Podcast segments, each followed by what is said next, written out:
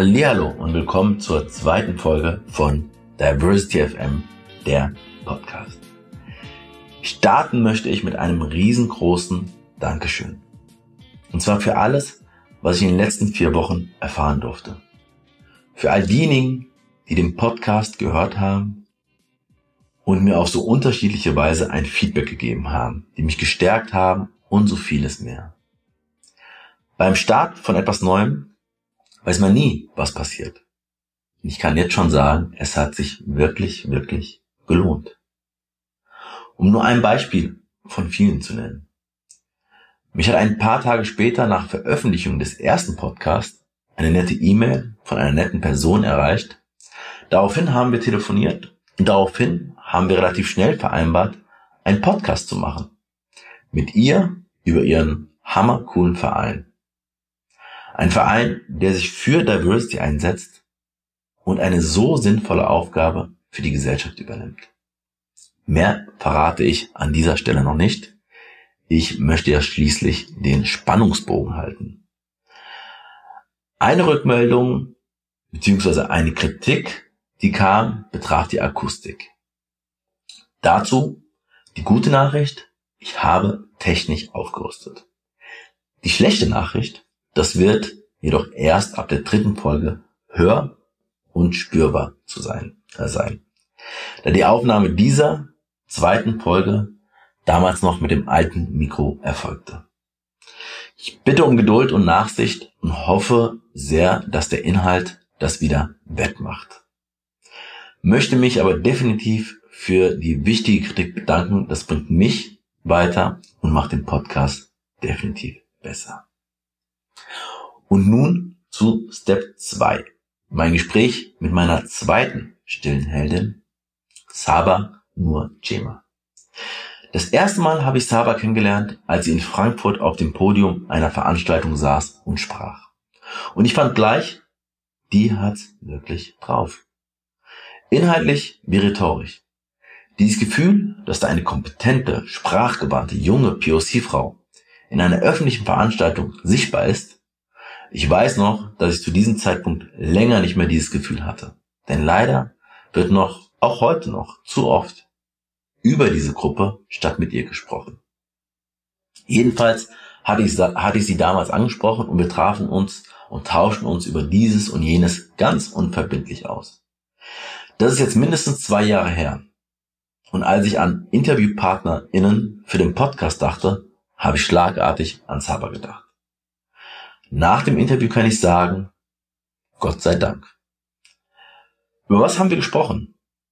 Darüber, was passiert, wenn Diversity sichtbar wird am Beispiel von Werbung, wie zum Beispiel bei der Deutschen Bahn oder Katjes.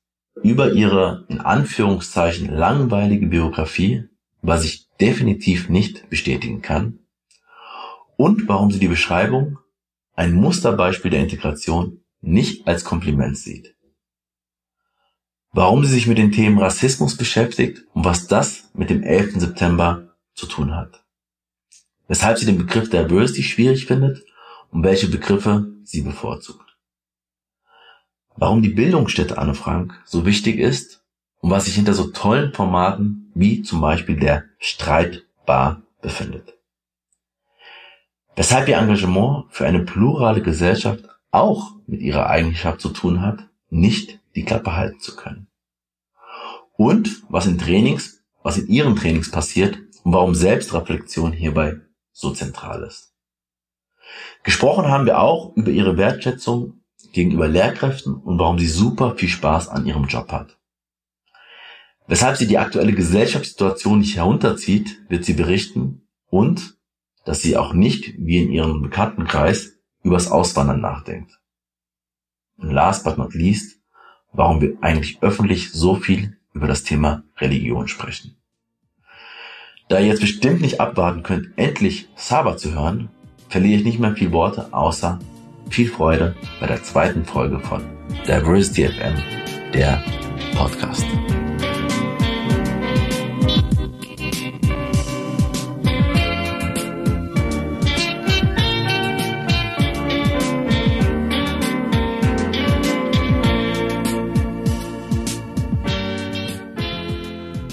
Okidoki. Hi, äh, Saba. Ich freue mich Hi. sehr, mein zweites Interview äh, zu machen und das mit dir. Mhm. Wir haben uns lange nicht gesehen, aber ähm, als ich überlegt hatte, mit wem mache ich dieses zweite Interview, dann bist du mir schlagartig äh, sozusagen.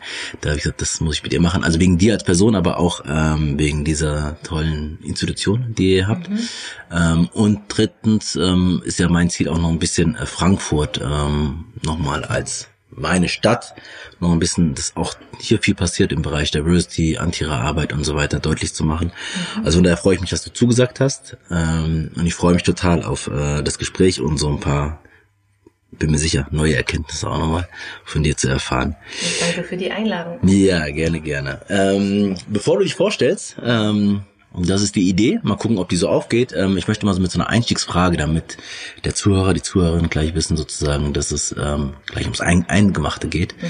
Ähm, die erste Frage wäre, Gibt es in Bezug auf Diversity irgendetwas, was dich gerade so, ähm, und das kann, egal welche Dimension, ähm, gesellschaftspolitisch gerade irgendwie ähm, aufreibt, wo du dich dann beschäftigst, eine Frage, ein Thema, ähm, wenn es da nichts gibt, irgendwie vielleicht organisatorisch, was euch gerade umtreibt, als ähm, ihr seid ein Verein, ne? Mhm. Ein Verein. Oder auch äh, persönlich, wenn du das denkst. Also gibt's da irgendwas ähm, und ja, über was denkst du gerade viel nach? Wenn du von Diversity sprichst, dann muss ich vor allem darüber nachdenken, was du eigentlich mit Diversity meinst. Und ich gehe davon aus, du sprichst von Vielfalt, Pluralität mhm. in der Gesellschaft, mhm. in der wir so leben. Genau. Also, ich hatte vorhin auch schon zu dir gesagt, darüber können wir auch nochmal sprechen, mhm. dass ich es mir mit dem Begriff auch ein bisschen schwer tue, mhm. beziehungsweise mit dem, mit den Bildern, die immer damit assoziiert mhm. werden, wenn man sagen würde, wir machen Diversity-Arbeit oder so. Mhm. Dann geht es erstmal so ein bisschen kitschig nur um Vielfalt ja, und mhm. verschiedene Gesichter und, und, dann ist alles gut, aber ja. es geht natürlich um viel, viel, viel mehr. Ja. Aber ähm, genau, wenn ich an dieses Thema Pluralität, äh, Vielfalt denke, dann muss ich gerade an meine letzten äh, Vorträge und Fortbildungen denken, die ich gemacht habe. Mhm. Ähm, wo ich das Thema Integration und Vielfalt kritisch diskutiert habe, mhm. anhand von Werbung. Hm. Ähm, was verändert sich jetzt gerade? Deutsche Bahn oder wie? Zum Beispiel. Viel über Boris Palmer. genau. An dem führt kein Weg vorbei. genau. Ja, eben, weil ich meine, es war eine sehr spannende Diskussion. Ja. Also man kann jetzt darüber reden, ist das rassistisch oder nicht, aber ja. nicht die Frage, sondern eigentlich, was passiert denn da? Ja. Und die Frage, die er auch gestellt hatte, es ging ja um diese Werbung von der Deutschen Bahn, mhm. wo äh, nur ein weißer Mensch zu sehen war, also vor allem POCs, Menschen mhm. of Color, Deutsche of Color, die mit der mhm. Bahn fahren. Und das Ding war, sie werden, es ging gar nicht darum, dass sie of Color sind, mhm. sondern sie waren einfach zu sehen. Mhm. Das heißt Normalität. Mhm. Also wenn Diversity Normalität wird oder mhm. Pluralität Normalität wird. Und genau dann sozusagen kommt diese Kritik von Boris Palmer, nicht AfD, wohlgemerkt, Grüne, welche Gesellschaft soll das abbilden? Und, oder ich denke an die Katjes Werbung, über die habe ich auch viel diskutiert. Ich weiß nicht, ob du dich nee, erinnerst. Nee. Ich denke, das war letztes Jahr. Ja. Mm, ein Model trug Kopftuch und hat Werbung für Katjas gemacht. Ah, ja, ja, ja, ja, ja. ja. In, äh, in der, Im echten Leben trägt dieses Model kein Kopftuch. Das ja. war nochmal eine andere Art von Kritik, die ja. kam. Äh, letztlich aber ging es darum, wie jetzt in Deutschland gibt es Werbung ähm, für äh, weiß ich nicht, also für Gummibärchen, für, für süßes Kram, ja. für was, für Süßigkeiten, wie auch ja. immer, ähm, die von einer Muslima gemacht wird. Das ist witzig, weil ich heute Morgen habe hab ich auf dem auf dem Weg zur Arbeit, ähm, hast du mit Ariel äh, mitbekommen? Wo eine, ja, Herr Barry. Ja, genau. genau. Die sozusagen, wo auch die Diskussion äh, darüber, wie kann eine Schwarze eine Meerjungfrau sein, ähm, und dann ganz tolle Argumente dafür, dass das überhaupt nicht funktioniert. Weil ja. zum Beispiel unter Wasser gibt es keine schwarzen Menschen mhm. ähm, wegen UV-Strahlen. Mhm. Ähm, hast also, ähm, aber hast du das Gefühl, dass das, ähm, also, dass sich das dreht, weil äh, mehr Menschen, äh, People of Color, ähm, zu sehen sind oder weil irgendwie das gesellschaftliche Klima sich verändert hat? Also was ist das, was dir dabei sehr stark aufgefallen ist? Genau, was mir dabei aufgefallen ist, ist erstmal positiv, das zu sagen. Es gibt noch was, ich wollte die dritte Werbung erwähnen, die ich auch immer wieder denken muss, das ist die, wo ein Pärchen zu sehen ist, ein schwarzer Deutscher und eine mhm. weiße Deutsche, mhm. ähm, und die haben Werbung gemacht für die DRK, glaube ich. Mhm, ja, stimmt, ja, ja. Gab es ja. Und, und es gab sozusagen zu allen diesen drei, ja. jetzt nur drei Beispiele, ja. ganz viel Kritik und diese ganzen Shitstorms, wie man es mhm. heute nennt. Mhm äh, Social Media oder sonst wo. Mhm.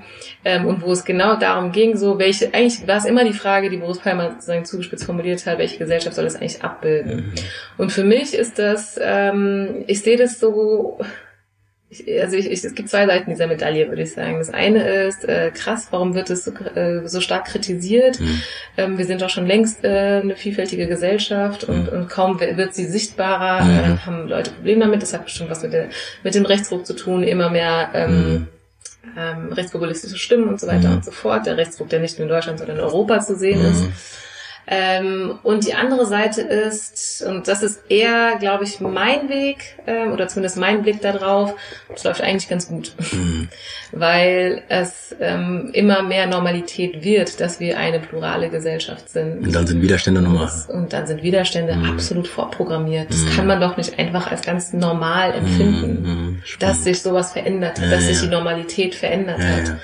Ähm, und da bin ich weit entfernt zu sagen, Verständnis für irgendwie, ähm, äh, wie, na, wie nennen sie sich, die, die Wutbürger oder wie auch immer. Also so, das meine ich jetzt gar nicht. Ja. Also, sondern einfach nur zu sagen, äh, da hat sich was verändert. Mhm. Die Gesellschaft ist schon längst plural, klar, mhm. aber es kommt jetzt nochmal woanders an. Okay. Und das äh, erinnert mich sehr an Aladin El-Mapalani ne, mit dem Tisch und mit dem so genau, genau. Also, genau. Ja, ich finde, das, finde, finde das auch eine starke These, irgendwie ja. zu sagen, erst weil es gelungen ist, irgendwie. Integration, wie auch immer man jetzt den Begriff mhm. erstmal sieht, Integration, ähm, wird diese Pluralität, die erst nur, weil ich in der unteren Schicht in Anführungsstrichen zu sehen war, plakativ jetzt mm. wirklich auf Plakaten in der Werbung zu sehen. Genau. Und warum ich mich viel damit beschäftige, ist, ich denke, das hat was mit mir persönlich zu tun, weil ich einfach ich habe viel, viel Fernsehen früher geschaut. ich habe viel Werbung, ich habe vielen Zeitschriften geblättert und sonst wie. Das haben vielleicht viele Menschen gemacht. Aber ich hatte immer, ich habe mich viel äh, in Werbung irgendwie, äh, also ich habe, ich kann mich an viel Werbung erinnern. Ah. So. Und ich kann mich sehr gut daran erinnern, dass ich ähm, so klassische Fam äh, ähm, ähm, ähm, Werbungen wie, weiß ich nicht, die Nutella-Familie, die gab es ja. damals nicht, ja, aber ja. Papa, Mama ja. und Sohn und Tochter mhm. und ein Hund, dass ich oft darüber nachgedacht habe, na, das sind halt, also so, so diese Frage von Zugehörigkeit, mhm. die ich damals nicht so formuliert hätte. Weil ich habe schon, schon mal gedacht, wir sind was anderes. Mhm. Also wo sozusagen sind wir sehen? Wo ist vielleicht eine Mami zu sehen, die ein Kopftuch trägt oder eine mhm. schwarze Frau? Mhm. Äh, warum können es nicht sechs Kinder sein? oder warum muss ein Hund da sein? Warum haben die alle so ein riesen Haus. Also warum können die nicht alle in einer Einzimmerwohnung wohnen? Also also Dinge, die ich eher kannte. Ja. Und genau, deshalb ja. Äh, ja, ist das. Und dann merkst du natürlich, wenn man dann 20 Jahre später dann irgendwie, ähm, dass sich da zumindest, dass die Menschen jetzt da sind, nicht in, ja, in der Breite und so, aber auf jeden Fall. Genau, sie sind nicht mehr nur irgendwie in meiner genau. Umgebung, meiner privaten, sondern sind irgendwo anders ja. äh, vertreten. Und das beschäftigt wieder andere herum. Mhm. Sehr schön, sehr schön. Ähm, ja, klasse und ich meine, das hat ja, ich meine, du fängst ja schon an so ein bisschen mit der ähm, Biografie. Vielleicht, wir steigen da gleich ein, aber ähm, in Kürze, äh, was würdest du sagen, also was muss man, was sollte man über dich wissen, wer bist du, ähm, wenn du ein paar Sätze dazu sagen könntest? Mhm. Ja, ich, ähm, was sollte man über mich wissen? Ich habe hier eine sehr, sehr langweilige äh, Biografie, könnte man sagen. Langweilig im Sinne von ich werde, das zwar denken alle, huch, äh, die super Migrantin, aber ich habe absolut keine Migrationsgeschichte zu erzählen. Ich bin selbst migriert. Da müssen wir jetzt aufhören. Dann äh, das geht gar nicht. ich bin hier in Frankfurt geboren und ja. aufgewachsen, ging hier zur Grundschule, habe hier Abitur gemacht, ging hier an die Universität äh, und arbeite jetzt hier immer noch in Frankfurt. Mhm. Was hast du studiert? Politikwissenschaften hier okay. in Frankfurt. Genau. Okay. Ich war zwischendurch immer wieder mal weg, auch mal vielleicht ein bisschen länger. Mhm. Ich habe mal in Genf äh, bei der UN gearbeitet, mhm. das war eine sehr spannende Zeit mhm. und bin dann doch wieder hierher zurückgekommen. Also in der Bildungsstätte an Frank habe ich angefangen mit, ich habe mich beworben, da war ich 15 und wurde nicht genommen, weil ich zu jung war. Mhm. äh, beziehungsweise weil da der Kurs irgendwie noch schon voll war und dann wurde ich zum nächsten Kurs genommen. Also ich bin jetzt über 15 Jahre her, dass ich angefangen habe, mhm. zu arbeiten. Und äh, das hat viel, ähm, gut, ich war Anne Frank-Fan, muss man ja, sagen. Von klein auf, als das Buch. Äh, ich habe es in der Grundschule gelesen. Ja. Das hat äh, viel damit zu tun, weil meine Mama verpflichtend war für meine Mama einmal im Monat in die Stadtbücherei zu gehen. Ehrlich? In Bornheim, ja. Wir sind ursprünglich haben in Bornheim gelebt mhm. und dann sind wir weggezogen Super. und äh, meine Mama selbst äh, ist Lehrerin gewesen in also sie, sie, meine Eltern sind migriert, so rum, ne? Also die haben eine Migrationserfahrung äh, selbst gemacht hat. Und äh, dort habe ich irgendwann mal das Tagebuch von der von Anne Frank ausgeliehen, einfach so. Und ich habe es gelesen und habe es danach auch nochmal gelesen, aber das war äh, mein erster Kontakt oder meine erste Berührung mit dem Thema auch. Und ich habe das sehr stark, äh, vielleicht switch ich so ein bisschen. Nee, nee, nee, nee, so okay. wunderbar, ja, ja. Aber ähm, Also warum mich das Buch äh, sehr beschäftigt hat zu der Zeit, als ich sehr jung war, ist, weil ich äh, die Verfolgungsgeschichte von ihr, mh, mm, oder die Verfolgung einfach so, mhm. äh, die sie erlebt hat, äh, die Auswanderung sehr stark mit meinen Eltern verbunden habe.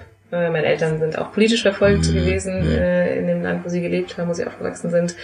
Und aufgrund ihrer Religion. So. Mhm. Also äh, am Ende, äh, inwiefern die Rolle, äh, sozusagen die religiöse Zugehörigkeit eine Rolle spielt, tatsächlich eine andere mhm. Frage, aber es war mhm. erstmal äh, irgendwie aufgrund von Religion sind sie geflohen und haben ähm, alles dort stehen und liegen lassen, so mhm. ungefähr sind natürlich immer wieder auch zurück noch in Hettens Herkunftsland. Das war jetzt keine Geschichte, die man mhm. vergleichen kann, ja, als ja, Kind klar. so, als ja, Teenager. Und das hat mich, äh, das war sozusagen auch der Punkt, warum ich dran geblieben bin. Krass. Also deshalb hat mich das Thema. Aber das heißt, du warst so wie ist man in der Grundschule neun, zehn oder sonst irgendwie so, hast das Buch gelesen. Und was heißt dran geblieben dann? Dass ich ähm, an, an weitere Bücher aus dem Kontext, also im ja. äh, Kontext Shoah, Holocaust, ja. ähm, das also einfach, also das Thema, sage ich mal, hat mich interessiert. Was ist mit Juden und Jüdinnen eigentlich passiert in Deutschland? Und das war sozusagen bis hin, dass du mit 15 dich hier beworben hast, ähm, was ja dann sozusagen logische Folge davon ist, aber immer wieder auch begleitet. Das heißt, es war nie irgendwie, dass du sagst, ach, ich weiß gar nicht, zwei, drei Jahre, wie es oft so ist. Ich hatte mit dem Thema zu tun, ich habe mich irgendwo beworben, ich hatte Interesse und dann war zufälligerweise mhm. gab es diese Institution. Ähm, doch, es, trotzdem geht es um, sind, äh, gab es viele Zufälle. Mhm. Also ich war nicht, ähm, also es war immer etwas, was mich seitdem dann begleitet hat, thematisch. Ich habe Bücher gelesen, der gelbe Vogel habe ich danach irgendwann mhm. gelesen und so weiter. Ich habe mich viel damit auseinandergesetzt, mhm. ähm, in Form von Romanen für Kinder oder für mhm. Jugendliche geschrieben. Genau, ähm, hatte auch immer wieder andere Interessen entwickelt nebenher, die wieder abgelegt. Also ich war, habe schon eine ganz normale... Nicht nur in der Stadtbibliothek gesessen ja, und gelesen. genau, nicht nur das. War alles ganz normal. Ja. Ähm, aber ich hatte dann, äh, genau, ich hatte große, ich war irgendwann froh, als wir endlich Geschichtsunterricht hatten, weil das hat man ja gar nicht seit der fünften. Du warst froh? Ja. Als ja, als wir es endlich hatten in der Schule. So. Genau. Ja. Und ich kann mich gut erinnern, wie äh, meine Lehrerin damals mir dann den Flyer hier gegeben hat, gesagt hat, hier vielleicht, ähm, ich glaube, sowas ist spannender für dich als der Schulunterricht. das war sozusagen ihr Hint. Und dann bin ich hierher und habe gedacht, ja, klasse, perfekt. Ähm, ist ja Wahnsinn. Das heißt, ähm, okay, deine Mutter hat dich sozusagen zur Bibliothek gebracht, die hat wiederum dich zu Anne Frank äh, zu dem Buch gebracht, dass da warst du gefesselt und irgendwann ähm, hast du deine Lehrerin so genervt, äh, dass sozusagen die gesagt hat, na okay, wir können hier dir nicht alles bieten, was du brauchst und hat gesagt, hier gibt's ein tolles Ding und äh, genau. geh mal hin. Und dann bist du hierher gekommen mit 15. Genau, ich habe mich dann beworben, wurde wie gesagt nicht für den ersten Kurs genommen, weil der schon voll war und ähm, voll und zu jung. Ja, ich nicht zu jung, aber ich, also es war schon, ich, ich war glaube ich sogar 14, als ich mich beworben habe. Ich muss gerade, irgendwie habe ich vergessen, wann mhm. genau das war. Jedenfalls wurde ich für den zweiten Kurs mhm. dann genommen. Hier wurden dann, hier wurde die Ausstellung, die alte damals mhm. eröffnet, 2003 im Oktober. Und ähm, es, es funktionierte nach dem Peer ähm, Education System, mhm. das heißt Gleichaltrige gehen mit mhm. Gleichaltrigen da durch. Und ähm, genau, und dann hatte ich den, habe ich den zweiten Kurs mitgemacht. Das waren irgendwie fünf Wochenenden, die man dann hier verbracht hat, also neben der Schule dann. Und da, dann habe ich angefangen hier zu arbeiten. Genau. Und wie war, die, wie war dieses sozusagen, ich meine, das eine ist, das zu erleben, dann dich mit dem Thema sehr theoretisch mit dem Buch und so weiter und Geschichten mhm. auseinanderzusetzen. Und dann ist man in so einer Runde von, ich weiß nicht, 10, 12 äh, Jugendlichen. Mhm. Ähm, war das gleich das, was sozusagen, genau das will ich machen, äh, dass du mhm. Jahrzehnte später dann hier so sitzt? Oder ähm, war es so eher, ja, war nice to have? Ich wollte immer was anderes machen. Also ich fand es immer super. Also ich habe immer gedacht, hier wäre also sowas mache ich nicht mein Leben lang. Warum? Keine Ahnung, weil ich äh, weil ich Veränderung brauche und die auch ja. gesucht habe. Und ich hatte ich habe sehr Spaß, sehr viel Spaß gehabt auf jeden Fall zu dieser Zeit. Aber ich habe nie meine ich ich habe nie das Gefühl gehabt, das ist jetzt meine Berufung, das zu machen. Mhm. Das hatte ich nie, mhm. Mhm. überhaupt nicht. Ich habe eigentlich mich dann im Laufe der Zeit hier ähm, angefangen mit viel mehr anderen Themen äh, zu beschäftigen. Es ging plötzlich bei mir viel mehr um das Thema Rassismus heute, Antisemitismus heute. Das war vorher nicht so mein Fokus. Ich war schon sehr stark, wie gesagt, mhm. ne, an Frank-Fan mhm. und mehr die Geschichte und so weiter. Und habe weniger das Thema verbunden mit heute. Und das kam dann immer mehr mit der Zeit, sodass dass sich von Jahr zu Jahr auch mhm. irgendwie mein Bezug zu der Arbeit verändert hat. Und ich habe dann angefangen, mich in anderen Arbeitsbereichen hier einzuarbeiten. Mhm.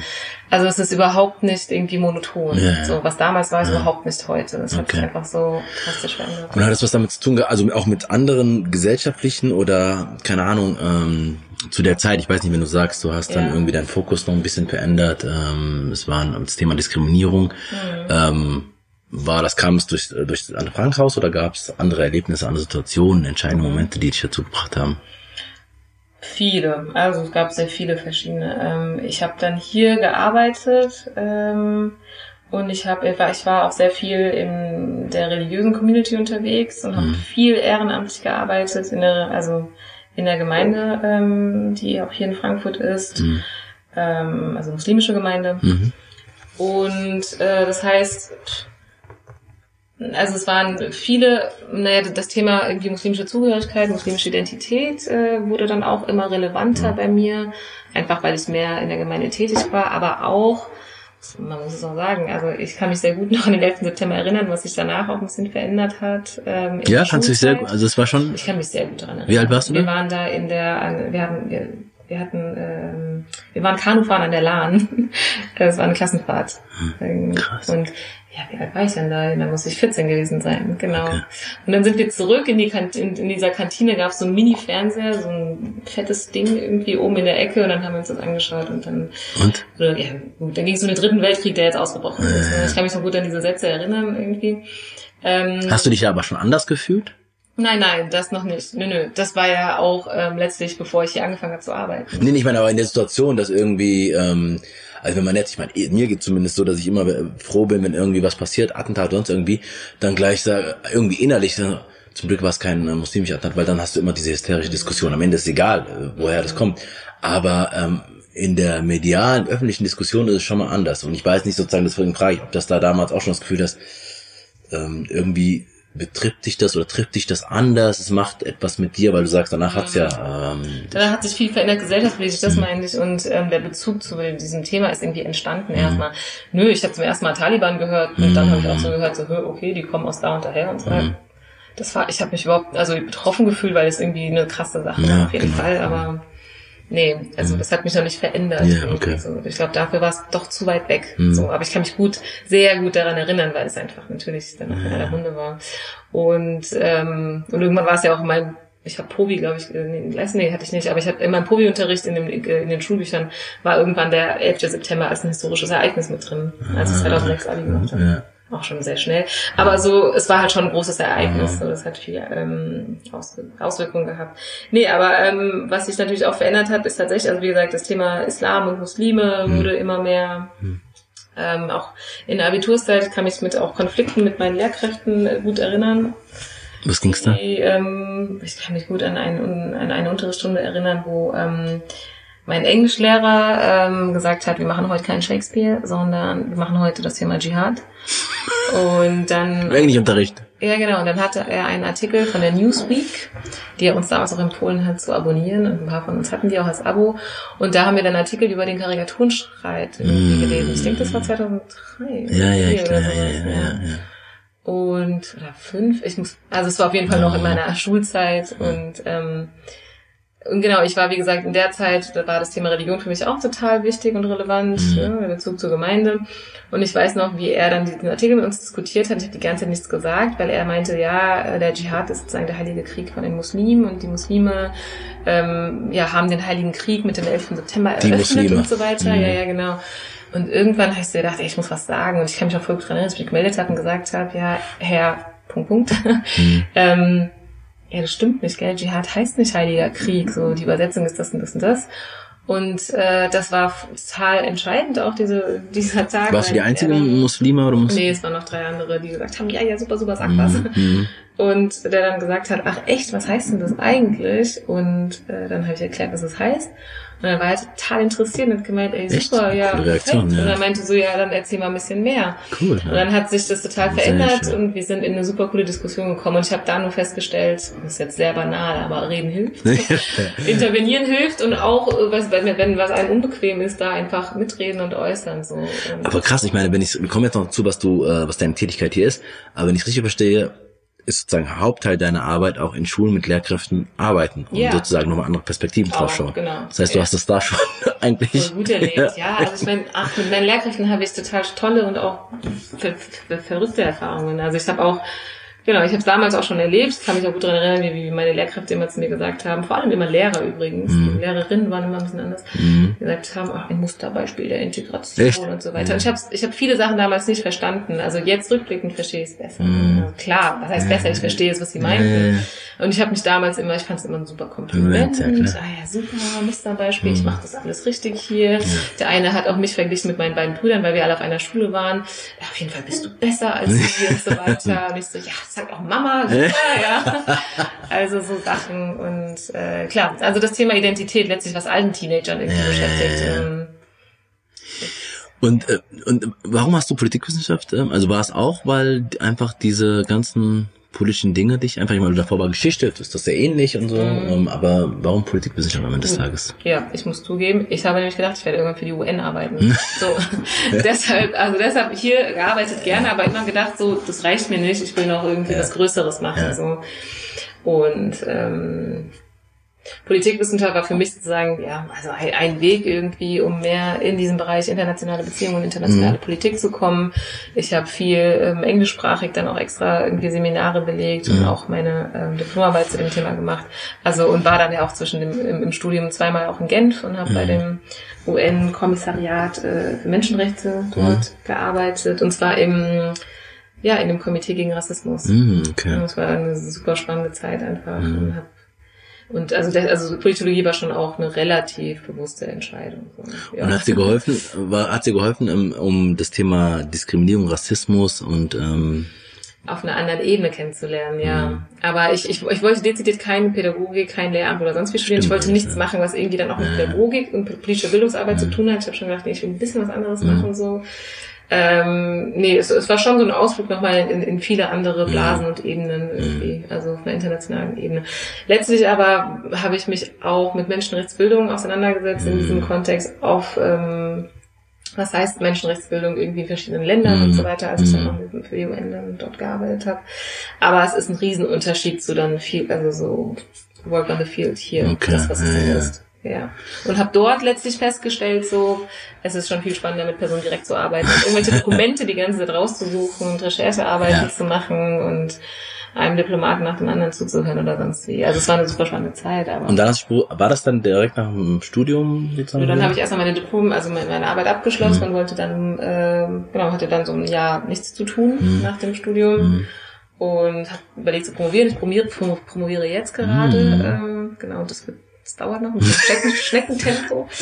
ja. Genau, aber ich war Testfahrerin in diesem einen Jahr. Ich habe vieles ausprobiert. Testfahrerin? Ja. Geil.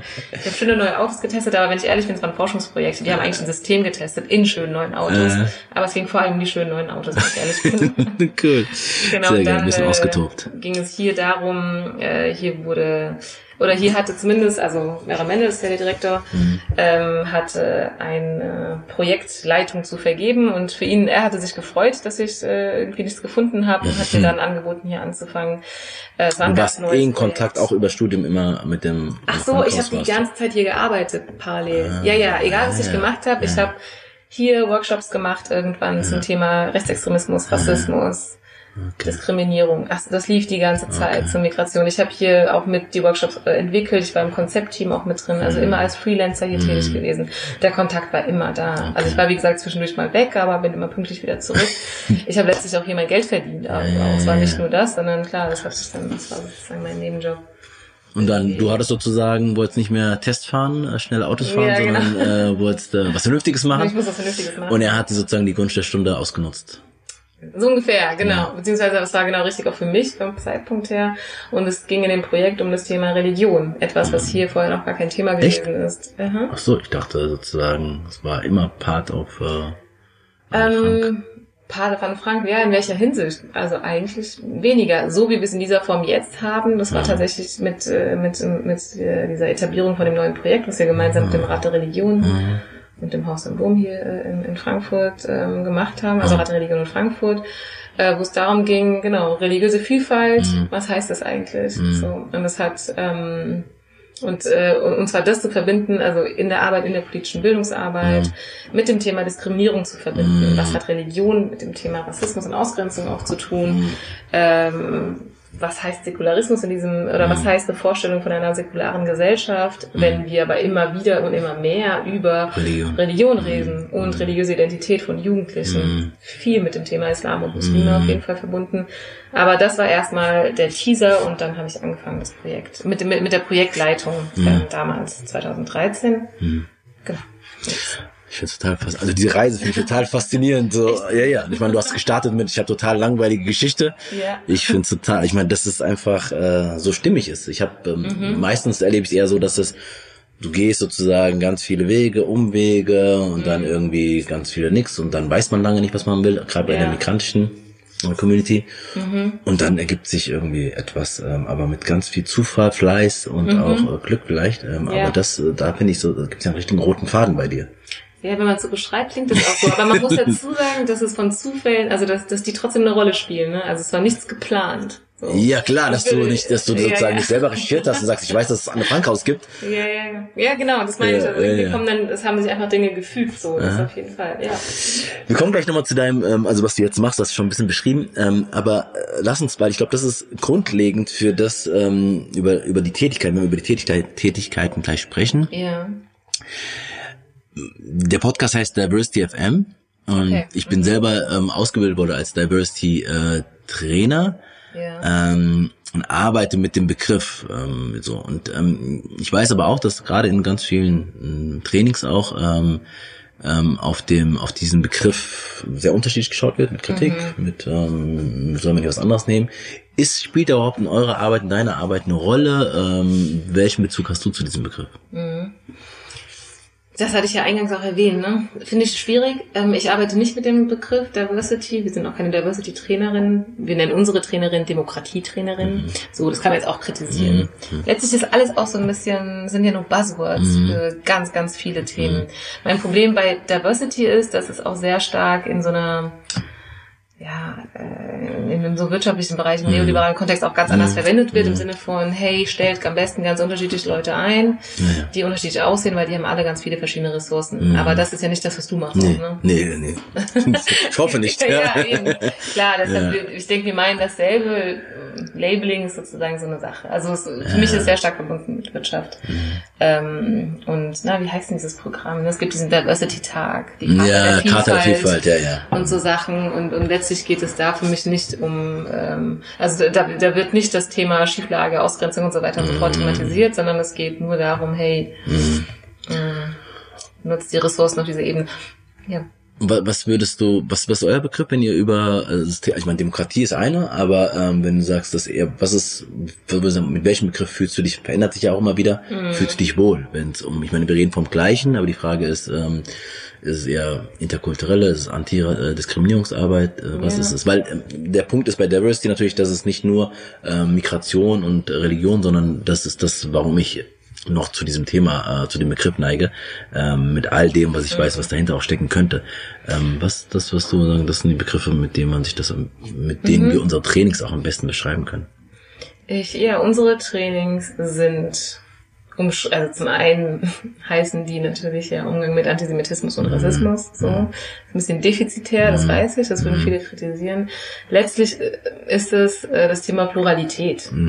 Ähm, also es geht um eine plurale Gesellschaft, wo es unterschiedliche Denk- und Lebensformen, Lebenswirklichkeiten gibt. Ähm, wo das Thema Intersektionalität auch ganz wichtig ist. Ne? Wir gehören ganz oder Mehrfachzugehörigkeiten oder ein Begriff, der den auch voll äh, total auch die Personen gar nicht verstehen, ist dann die hybride Gesellschaft, mhm. ne, hybride Identitäten. Mhm. Also äh, für mich drücken diese Konzepte nochmal mehr aus, worum es mir geht, auch mhm. ähm, weil ja, vielleicht auch das tatsächlich hybride Identität nochmal, um zu sagen, hybride Persönlichkeiten, ähm, um nochmal deutlich zu machen, wie diffus und dynamisch ähm, mhm. heutige Menschen oder unsere Gesellschaft eigentlich ist. Mhm. So. Mhm. Ähm, und wir letztlich ähm, nicht nur auf eine Kategorie reduziert werden können. Und ich weiß, dass das, dass das letztlich auch das Konzept ist, was wahrscheinlich ja, ja. Diversity-Workshops ja, und so weiter und so fort machen. Ich glaube, ich finde die erweiterte Komplexität einfach nochmal hilfreicher mhm. und um es dann gerne wieder runterzubrechen, genau. aber um dann nur zu sagen, puh, mhm. eigentlich können wir unsere Gesellschaft gar nicht so einfach beschreiben. Mhm. Das wird gar nicht so funktionieren. Okay, aber würdest du auch sagen, dass es nicht den einen Begriff gibt, wo, wo, wo sozusagen, wo man alles drunter äh, packen kann? Ja, letztlich wäre ich auch nicht so dogmatisch. Ja, genau. Ja. Ähm, und also ich meine, jetzt könnte man beschreiben, ich meine, Umgang mit äh, Pluralität, Umgang mit Vielfalt, können wir, lass uns dabei bleiben. Ja. Ähm, und jetzt macht ihr das, was ihr macht, ist sozusagen äh, Menschen, Organisationen, Institutionen, vor allem Schulen, äh, nicht beibringen, aber mit denen erarbeiten, wie kann, wie kann dieses, wie kann das miteinander, wie kann das mhm. funktionieren. Ähm, jetzt mal ganz allgemein gefragt, warum ist es eigentlich wichtig ähm, oder woran merkst du, dass diese diese Arbeit, die ihr macht, dass das Anne Frank Haus überhaupt hier gibt in Frankfurt, mhm. warum ist das so wichtig oder was würde fehlen, wenn es äh, dieses ähm, diesen Verein nicht geben würde? Mhm. Ja, wenn es die Bildungsstätte Anne Frank nicht in Frankfurt geben würde, puh, das würde ja mit mir sehr viel machen. Glaube ich. ähm, ja, wir sind, also abgesehen dass wir, davon, dass wir bundesweit natürlich unterwegs sind, regional auch äh, sehr stark äh, verankert. Und wir haben übrigens eine Zweigstelle in Kassel. Mm, okay. Ähm, müsstest du wahrscheinlich sogar Personen fragen, die außen vor stehen. Mm. Ähm, für mich ist äh, unsere Arbeit ja total zentral, weil es, weil, also für irgendwie die Frage von wie, was wollen wir eigentlich, wie wollen wir eigentlich heute zusammen leben? So, trotz der ganzen Schwierigkeiten, Herausforderungen, die es gibt. Mhm. Und wir sind keine Gedenkstätte. Und wir tragen trotzdem das Thema an Frank und die Erinnerung äh, der, an die Shoah und so weiter. Mhm. Das tragen, wir, wir, wir tragen das irgendwie mit. Das ist ein ganz zentrales Thema, aber es ist nicht das Thema. Und wenn man zu uns kommt, dann wirst du nicht, du hast es ja gesehen, du wirst nicht in einen dunklen Raum reingekommen, mhm. wenn du jetzt irgendwie ähm, erstmal gedenken und erinnern sollst mhm. auf eine ganz bestimmte Art und Weise, was irgendwie auch wichtig ist in anderen Kontexten. Aber genau, wir sind keine Gedenkstätte. Mhm. Es geht schon auch um Erinnerung, aber vor allem um die Frage so, okay, mit Blick nach vorne, was heißt das? Mhm. Also was, was können wir irgendwie mit den Dingen heute machen? Was können wir, wie können wir mit Problemen heute umgehen? Und ähm, weiß ich, wenn die Bildungsstätte Anne Frank nicht in Frankfurt, das ist ein bisschen blöd, wenn ich das jetzt sage. Ne? Also ja, ja, klar, und manchmal weiß man, wenn man andere Leute kommen, sagen, also kriegt man auch bei den Rückmeldungen Feedback. Dann klar, man kann viel erzählen. Ja. Also wir haben zum Beispiel dieses Jahr die Streitbar ähm, ähm, eröffnet. Äh, jeden ersten Donnerstag im Monat streiten wir über ein hitziges Thema. Und zwar hatten wir letztes, im Juni haben wir gestritten über das Kopftuch, sozusagen. Unterdrückung oder Freiheit Kopftuch. Mhm. Wir haben äh, über Rassismus, über Racial Profiling, über Rassismus bei der Polizei gesprochen. Ähm, pro, contra, so. Gibt Rassismus cool. bei der Polizei? Ist das ein strukturelles Problem oder ein individuelles? Wir haben jetzt demnächst im September die Streitbar zum Thema BDS, die mm. antisemitische Boykottbewegung. Mm. Und reden, diskutieren nicht über BDS, sondern eigentlich über diesen Beschluss von dem Bundestag, ähm, BDS-Bewegungen keine städtischen mm. Räume zu vergeben. Mm. So und äh, wie gut ist ein Boykott des Boykotts mhm. sozusagen. Und wir laden immer zwei verschiedene Positionen ein, also ganz explizit nur zwei pro Contra. Und, und unterschiedlich, wirklich unterschiedlich. Die müssen unterschiedlich sein. Das und das hat beim Kopftuch, wen habt ihr beim Kopftuch eingeladen? Da hatten wir Roller Hübsch und Emel Sene Labidin. Mhm. Also eine Frau, die 30 Jahre das Kopftuch getragen hat und abgelegt hat. Und Roller Hübsch, sie es, sie es trägt. Die eine hat das abgelegt, weil sie sich dadurch endlich frei gefühlt hat. Die andere trägt es, weil sie sich frei fühlt, nur weil sie es trägt. Wahnsinn. Und also die Rück, also weil du gesagt hast, erzähl was von den Rückmeldungen, dann kommen die Leute auch danach und sagen, ey, super, dass ihr das macht. So, ich mhm. komme hier gerne her, ich fühle mhm. mich, fühl mich hier wohl und ähm, es macht Spaß. Ich komme hier raus und habe immer neue, mhm. ich, ich bin irgendwie getriggert, ich äh, habe das Gefühl, neue Ideen bekommen zu haben, bin manchmal auch verärgert, aber es ist gut. Also es, es sind gesellschaftliche Debatten, die geführt werden und man hat hier das Gefühl, ich kann sie sagen, ohne verurteilt zu werden. Geschützter Raum. Ja, es ist, irgendwie, es ist ein öffentlicher Raum, ne? Also geschützt ist er eigentlich nicht, aber sie fühlen sich irgendwie safe hier. Und das wird übrigens moderiert von Hadija. Ah, okay. Genau. Sehr schön. Mhm. Das finde ich ein gutes Beispiel. Ein gutes ja. Beispiel. Ich würde gleich nochmal vielleicht äh, gleich noch zu ein, zwei Beispielen. Aber würdest du sagen, beim Thema ähm, nicht Diversity, aber sozusagen ähm, Umgang mit Pluralität, gibt es da einen Leitspruch? Gibt's, also was leitet dich bei diesem Thema? Was ist das, was, wo du sagst, im Kern ist das, warum ich das mache? Im Kern? Hm. Im Kern ist es, oh, das ist eine schwierige Frage. Ja, ich weiß, ich weiß, deswegen bin ich hier. Warum machst du es denn?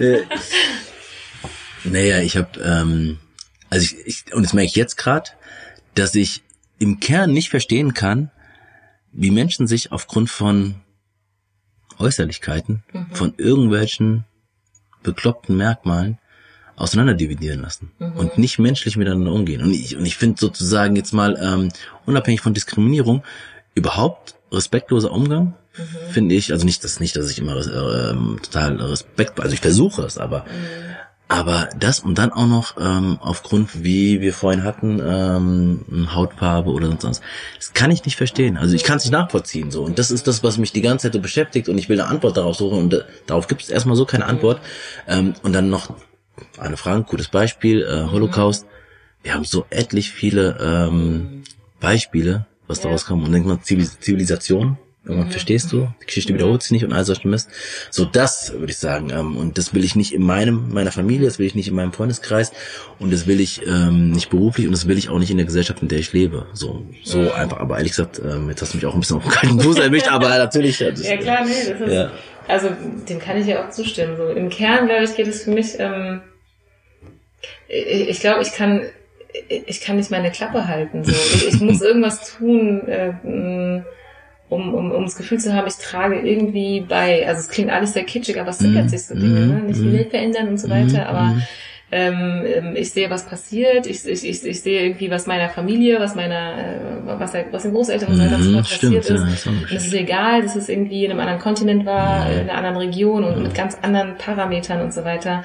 Aber letztlich sozusagen sind es immer Personen gewesen, ähm, nicht Einzelpersonen, sondern auch Gruppen, Initiativen, mehrere Menschen, die sich zusammenschließen, die trotzdem auch irgendwie auf Unrecht reagiert haben. So. Und die braucht es überall, also auch im Stadtteil letztlich. Mhm. Ne? Die, kann, sie braucht es ganz oben irgendwie in größeren genau. Kontexten, aber auch in kleineren, die sich, die nicht nur irgendwie dagegen sind, dass irgendwie Unrecht passiert, sondern auch einfach sagen, hey, irgendwie, was braucht's eigentlich? Mhm. Also kommt mal wieder runter oder, mhm. naja, kommt mal wieder runter, klingt so ein bisschen verharmlosend, aber mhm immer wieder darauf aufmerksam zu machen, ähm, was eint uns eigentlich. Mhm. Ähm, ja, wofür lohnt es sich zu streiten? So. Genau, ja. ja. Und gab es da irgendwie so ein Leben an Frank vielleicht, ich weiß gar nicht, ob das so ist, ähm, ein Idol, Idolin, ähm, wo du sagst, ähm, historisch oder auch vielleicht aktuell oder ähm, so ein Vorbild vielleicht ähm, gibt's. Hm. Die Frage, ich bin immer schwierig. Ich hm. mir auch vorher Vorbildsfrage? Ja, die Vorbildsfrage, weil ich ähm, Nee, Anne Frank war kein Vorbild, Gottes Willen. Das auf gar keinen Fall. Ja, ja. Also ich war nur Fan. Mhm. ähm, ja, ich habe viele Bücher. Also, warum findest du die schwierig, die Vorbildsfrage? Äh, ich glaube, weil ich nicht so wirklich ein Vorbild hatte mhm. ähm, oder habe. Mhm.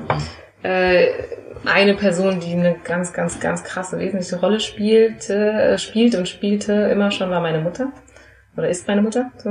Ähm, aber ich weiß nicht, also das sagen würden aber viele sagen, ne? meine Mama ist mein Vorbild. So. Macht ja nichts.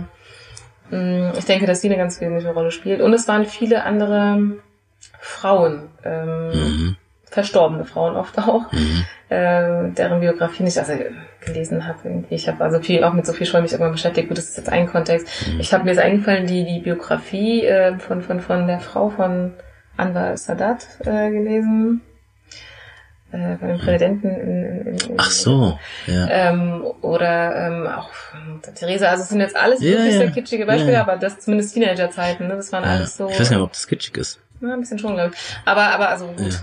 Ja, Mutter Theresa glaube ich, viele beeinflusst. Ja. Aber es sind letztlich oft auch Frauen. Also man muss sagen, es sind, äh, wenn dann fallen mir nur Frauen ein, ähm, wenn es darum geht, äh, welche äh, Personen ich faszinierend fand. Leider keine Männer dabei.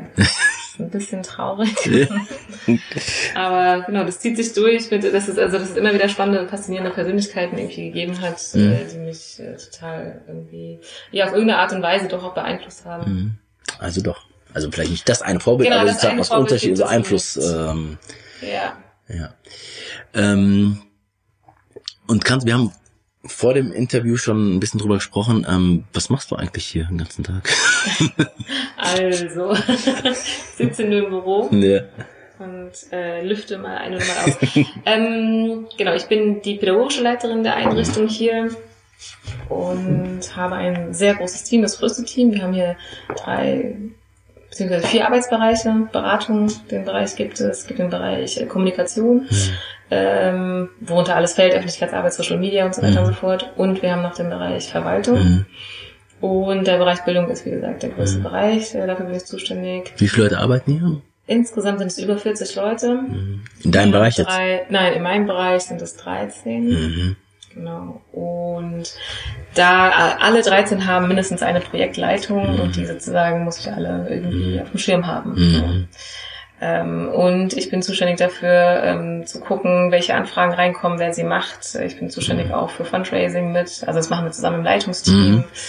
Ähm, es geht viel um also ich weiß nicht, ich habe hier genug zu tun, das auf jeden Fall jetzt überlegen, was ich heute alles gemacht habe, aber es geht ja letztlich auch um langweilige Dinge wie Projektabrechnung und Finanzplan mhm. und so weiter und so fort. Aber vor allem auch ähm, ja im, im, im, im aktuell zu bleiben. Mhm. Unsere Konzepte, die wir haben, die das macht man nicht täglich, dass man die erneuert, aber mhm. es ist total wesentlich, informiert zu bleiben, informiert zu sein und mhm. zu gucken, wo können wir andocken, welche Kooperationen, Allianzen müssen wir mhm. schmieden. Gibt es neue Einrichtungen, die sich gegründet haben, Initiativen vielleicht lokal, regional oder mhm. bundesweit, wo wir sagen, wir müssen da mitmachen. Äh, dann melden wir uns bei denen oder zu uns kommen Einrichtungen und sagen, hey, wir haben gesehen, was ihr macht, wir wollen mit euch was machen. Puh, also. Und kommt, also kommt immer mehr wahrscheinlich auch auf dich zu, oder? Also letztlich ist es eher so, dass die Leute auf uns zukommen. Bundesweit auf jeden Fall eine sehr große Resonanz. Ähm, ja, mhm. definitiv. Mhm. Also sei es mit Wohlfahrtsverbänden, Caritas, Diakonie, irgendwie mit denen wir viel machen, mhm. oder mit Schulen mhm. letztlich.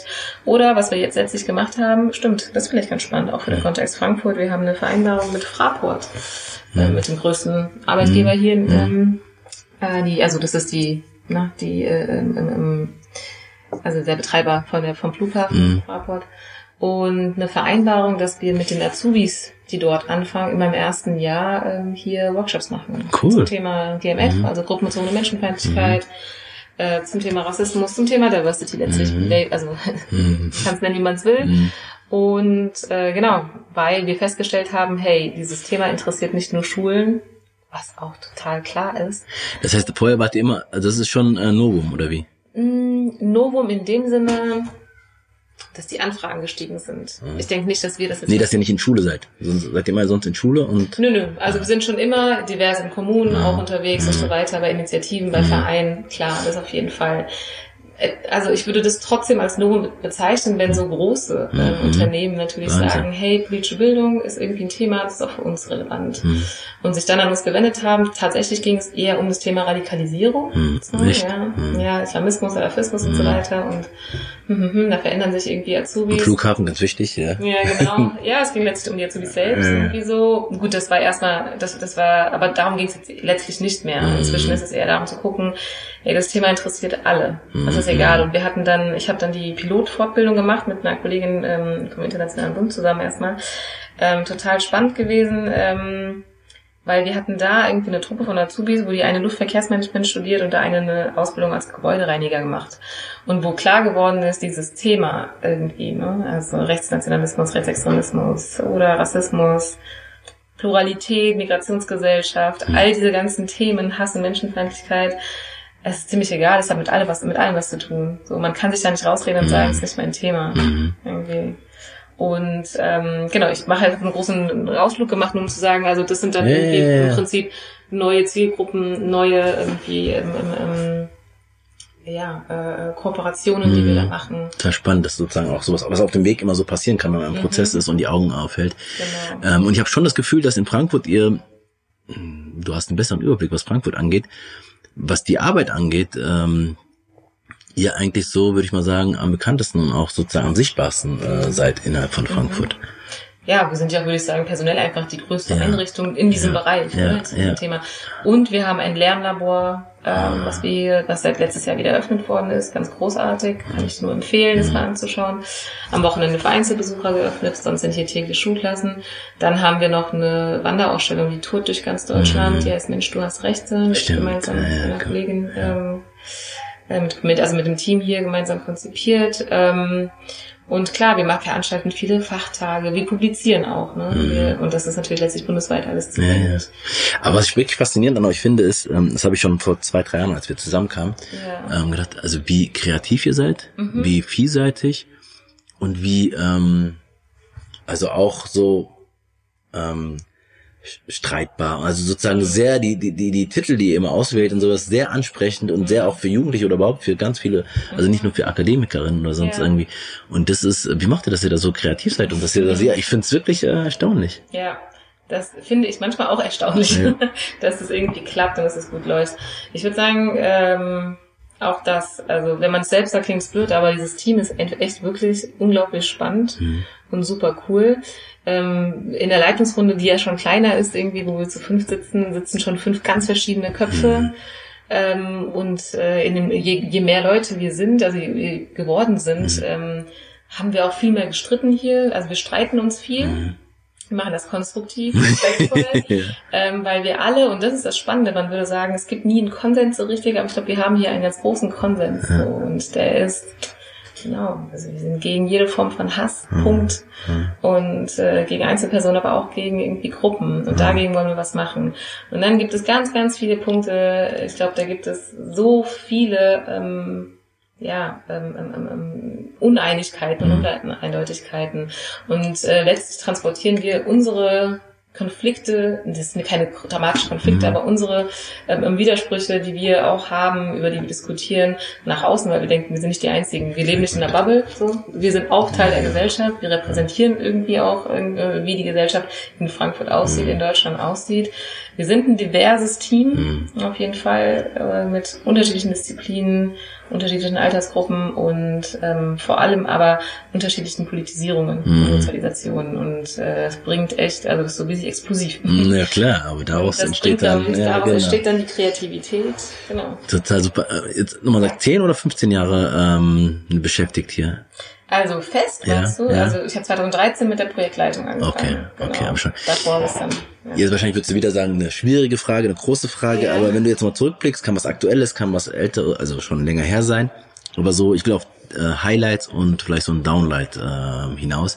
Okay. Ähm, jetzt habt ihr ganz viele Highlights, du hast ganz viele schon äh, benannt, aber könntest du sagen, das war so, wo ich gerade, das, also, keine Ahnung, manchmal ist ein Highlight, weil ich, man bewirkt etwas, manchmal ist ein Highlight, weil man sich einfach gut fühlt, weil mhm. etwas funktioniert, man, man erreicht Menschen. Mhm. Gab es da etwas, was du jetzt, was dir spontan einfällt und was du ähm, hervorheben würdest? Mhm. Darüber hätte ich mir vorher mal Gedanken machen sollen. ich war letzte Woche auf jeden Fall in Paris. Das war eines meiner Highlights. Was hast du da gemacht? Da war ich da, ähm, dabei, ähm, als der deutsch-französische Medienpreis verliehen worden ist an das Ehepaar Serge und Beate Glasfeld. Mhm. Das sind so zwei, das ist ein bekanntes Pärchen, mhm. äh, in, in Anführungsstrichen als Nazi-Jäger bekannt, die viele ähm, nach 45 untergetauchten äh, Nazis mhm. ähm, zu Gericht gebracht haben. Beate Glasfeld hatte damals den Bundeskanzler Kiesinger 1968 eine gescheuert, die Ohrfeige. Die war das? Ja, genau, mhm. die war das, mhm. genau. Und denen wurde der Preis verliehen für ihre Arbeit gegen Antisemitismus und so weiter und so fort. Da durfte ich dabei sein bei dem Podiumsgespräch danach. Cool. Das war total aufregend, neben, äh, neben denen zu sitzen. So. Und wie war die Podiumsdiskussion? Äh, sehr, sehr kurzweilig auf jeden Fall. Es war ja eine, insgesamt so eine äh, Medienpreisveranstaltung. Ähm, ich hatte nicht viel Zeit, aber ich konnte unsere Arbeit vorstellen und das war, es war sehr schön. Also es war sehr, sehr cool. Geil. Eines der Highlights, wenn man irgendwie feststellt, wow, irgendwie hat die Arbeit mhm. so viel Wirkung, dass wir eingeladen worden sind, mhm. ähm, in, ja, also Voll das vorzustellen, was wir machen. Mhm. Ähm, es gibt viele Highlights. Ich war, ähm, ich bin bundesweit wirklich, ich habe so viele Fortbildungen schon gemacht, so viele Schülergruppen erlebt. Ähm, ich meine, das, was letzte Woche mein Highlight war, ist deshalb mein Highlight, weil das ist nicht, wo ich sonst unterwegs bin. Mhm. Ich bin nicht ähm, mit Kamera oder so, so. Scheinwerfern unterwegs, sondern ich bin eigentlich an Schulen, in Jugendhäusern, arbeite mit Kids und mit Lehrkräften irgendwie ganz konkret. Manchmal mit drei Leuten. Ich war eine Woche davor, hatte ich eine Fortbildung mit acht Lehrkräften und wir haben gestritten über antimuslimischen Rassismus und Religion und so mhm. weiter. Also das ist sozusagen das, wo ich herkomme, was mir einfach Spaß macht wo ich super viel lerne. Und kannst du mal sagen, ich meine, so ein Einblick in die Arbeit, also genau, ja. wenn du sagst, das ist eigentlich das, ähm, wo du herkommst, äh, was dich ausmacht, wo du ganz viel Expertise hast, ähm, was macht diese Arbeit so aus und ähm, was passiert da eigentlich und ähm, welche, Schule, wenn Leute Schule hören, Lehrkräfte, oh, vielleicht eigene Erinnerungen und so weiter, ähm, schwierig, Rahmenbedingungen und alles. Ähm, aber wie, wie äh, würdest du das beschreiben? Also an den Schulen, das ist jetzt mein ein ja, Beispiel. Ja, genau, Wie gesagt, ja, das ist ein ja. Feld, aber vorhin erzählt, mhm. sind ganz vielen genau. Bereichen unterwegs. Ähm, was wir an der Schule machen, meinst du?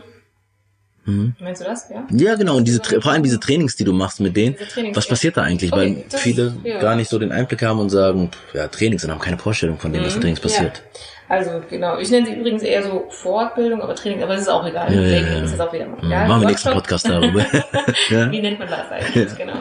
Ähm, wir, in den Workshops geht es, es gibt so es gibt nur zwei Ebenen. Das eine ist, bei sich selbst zu bleiben, das andere ist dann, wie mache ich das in der Praxis? Mhm. So. Und äh, Selbstreflexion ist ein ganz zentrales Element pädagogischer Professionalität. Deshalb geht es immer auch darum, was hat das Thema eigentlich mit mir zu tun. Oft sitzen Leute da und sagen, hey, die anderen sind das Problem, ich bin hier, um zu wissen, wie kann ich mit denen umgehen. Aber das äh, kann nicht sein, mhm. weil ähm, das hat alles was mit allem zu tun. Mhm. So und diese Erkenntnis erstmal ähm, mit reinzukriegen, äh, es hat was mit uns allen zu tun.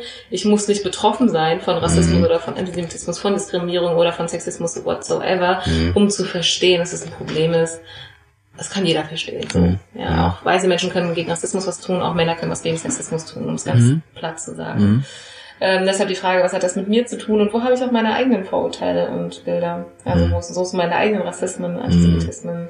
Ich habe das selbst, mache das ja auch ständig. Mhm. Ich stelle das immer wieder fest, auch im Alltag. Oha, wo erwische ich mich selbst dabei, dass mhm. ich irgendwie ähm, ja, kategorisiere und so weiter, mhm. was aber voll normal ist. Es ist jetzt nicht ein Problem, das zu tun, sondern wir versuchen, die Leute zu bewegen, ein Bewusstsein dafür zu entwickeln. Ähm, das heißt, wir sind erst bei Ihnen und dann geht es viel um Gesellschaft, gesellschaftliche Analyse. Hm. Wo kommen denn meine Bilder her, die ich so hab? Hm. So, dass ich denke, dass alle Schwarze Rotmus im Blut haben hm. oder dass äh, Frauen besonders schlecht parken können, was auch hm. immer dass Muslime terroristisch sind, mhm. äh, dass äh, Punkt, Punkt, Punkt, ne? Ähm, wo, wo kommen diese Bilder her? Und dann blicken wir sozusagen auf äh, gesellschaftliche irgendwie ähm, Entwicklungen, Themen ähm, oder auch ähm, Kontinuitäten, mhm. also historische Kontinuitäten und Brüche, wo, so, wenn man mhm. an kolonialrassistische Bilder denkt und so mhm. weiter, wo kommt das her? Und letztlich geht es dann um die Frage des Umgangs. Wie gehe ich dann damit um? Mhm. In der Schule ist es ganz einfach, da kann ich sagen, wie gehe ich damit um, wenn Jugendliche du Judo über, über den Schulhof schreien oder wenn Jugendliche ein Hakenkreuz irgendwie auf die Klassenliste malen. Mhm. Was mache ich dann denn eigentlich? Mhm. Weil, auch wenn es erstmal simpel klingt zu sagen, hä, ich sag einfach, das geht nicht, mhm. so einfach ist es gar nicht in der mhm. Praxis. Mhm. Das fällt vielen schwer. Ähm, aber die überwiegende Mehrzahl, würde ich sagen, der Pädagoginnen und Pädagogen, mit denen ich zusammengearbeitet habe, sind ganz großartig, weil sie erstmal überhaupt dieses Bewusstsein empfinden, dazu was machen zu wollen. Mhm viel zu schnell geht es immer so ein Bashing von Lehrern. Genau. Die kriegen es nicht hin, das, genau. das Problem sind nur die Schulen, das mhm. stimmt überhaupt nicht. Mhm. Also weil Lehrkräfte eigentlich eine der krassesten Aufgaben, Herausforderungen Absolut. haben, weil alles, was die Kinder dann vom Nachmittag bis abends zu Hause in der Schule, äh, also Schule jetzt auch, aber im Jugendhaus mit, mit den Freunden in den Social Media mitkriegen, wird dann am nächsten Morgen irgendwie sichtbar in weiß ich nicht wie. Mhm. Und dann steht die Mathelehrerin da, hat aber eigentlich was anderes mhm. vor und dann kommen so viele andere mhm. Dinge. Also und, und, und die, die dann sozusagen in Fortbildungen sitzen, die nehmen sich die Zeit, um zu sagen, mhm. naja, ich will irgendwas dagegen tun. Mhm. Und deshalb passiert viel an diesem, an diesem einen Tag oder mhm. diesen zwei Tagen in diesen Seminaren. Es geht viel um sie selbst. Es geht auch darum, was passiert. Also das, das, was du denkst, das, was dir passiert, ist auch normal. Ein mhm. Stück in Anführungsstrichen normal. Also im Sinne von, das passiert vielen. Mhm. Und lass uns gucken, was dir stärken kann dagegen. Und ist dein, ist deine, dein Respekt, deine Wertschätzung vor Lehrkräften gestiegen in deiner äh, Zeit, also in deiner Arbeit? Mm, ich weiß nicht, ob man, ob, ob ich sie irgendwie nie hatte oder sowas. Ich hatte das auch immer ein Stück weit auch. Mhm. Selbst irgendwie in meiner Schulzeit. Das kommt, glaube ich, auch von meiner Mama wieder, mhm. die selbst Lehrerin. Ach stimmt, ja, ja, ja, ja. Ist ja. irgendwie und ich finde äh, sowas wie und großen Respekt vor Lehrkräften generell. Ne, mhm, ne, ja. So. Genau, ich denke, sie war nie wirklich weg mhm. oder so, die Wertschätzung, die ich ähm, diesem Job irgendwie gegenüber habe und mhm. so weiter. Natürlich bin ich oft enttäuscht und denke mir, oh Gott, wirklich, hat das jetzt gerade die Person gesagt. Mhm.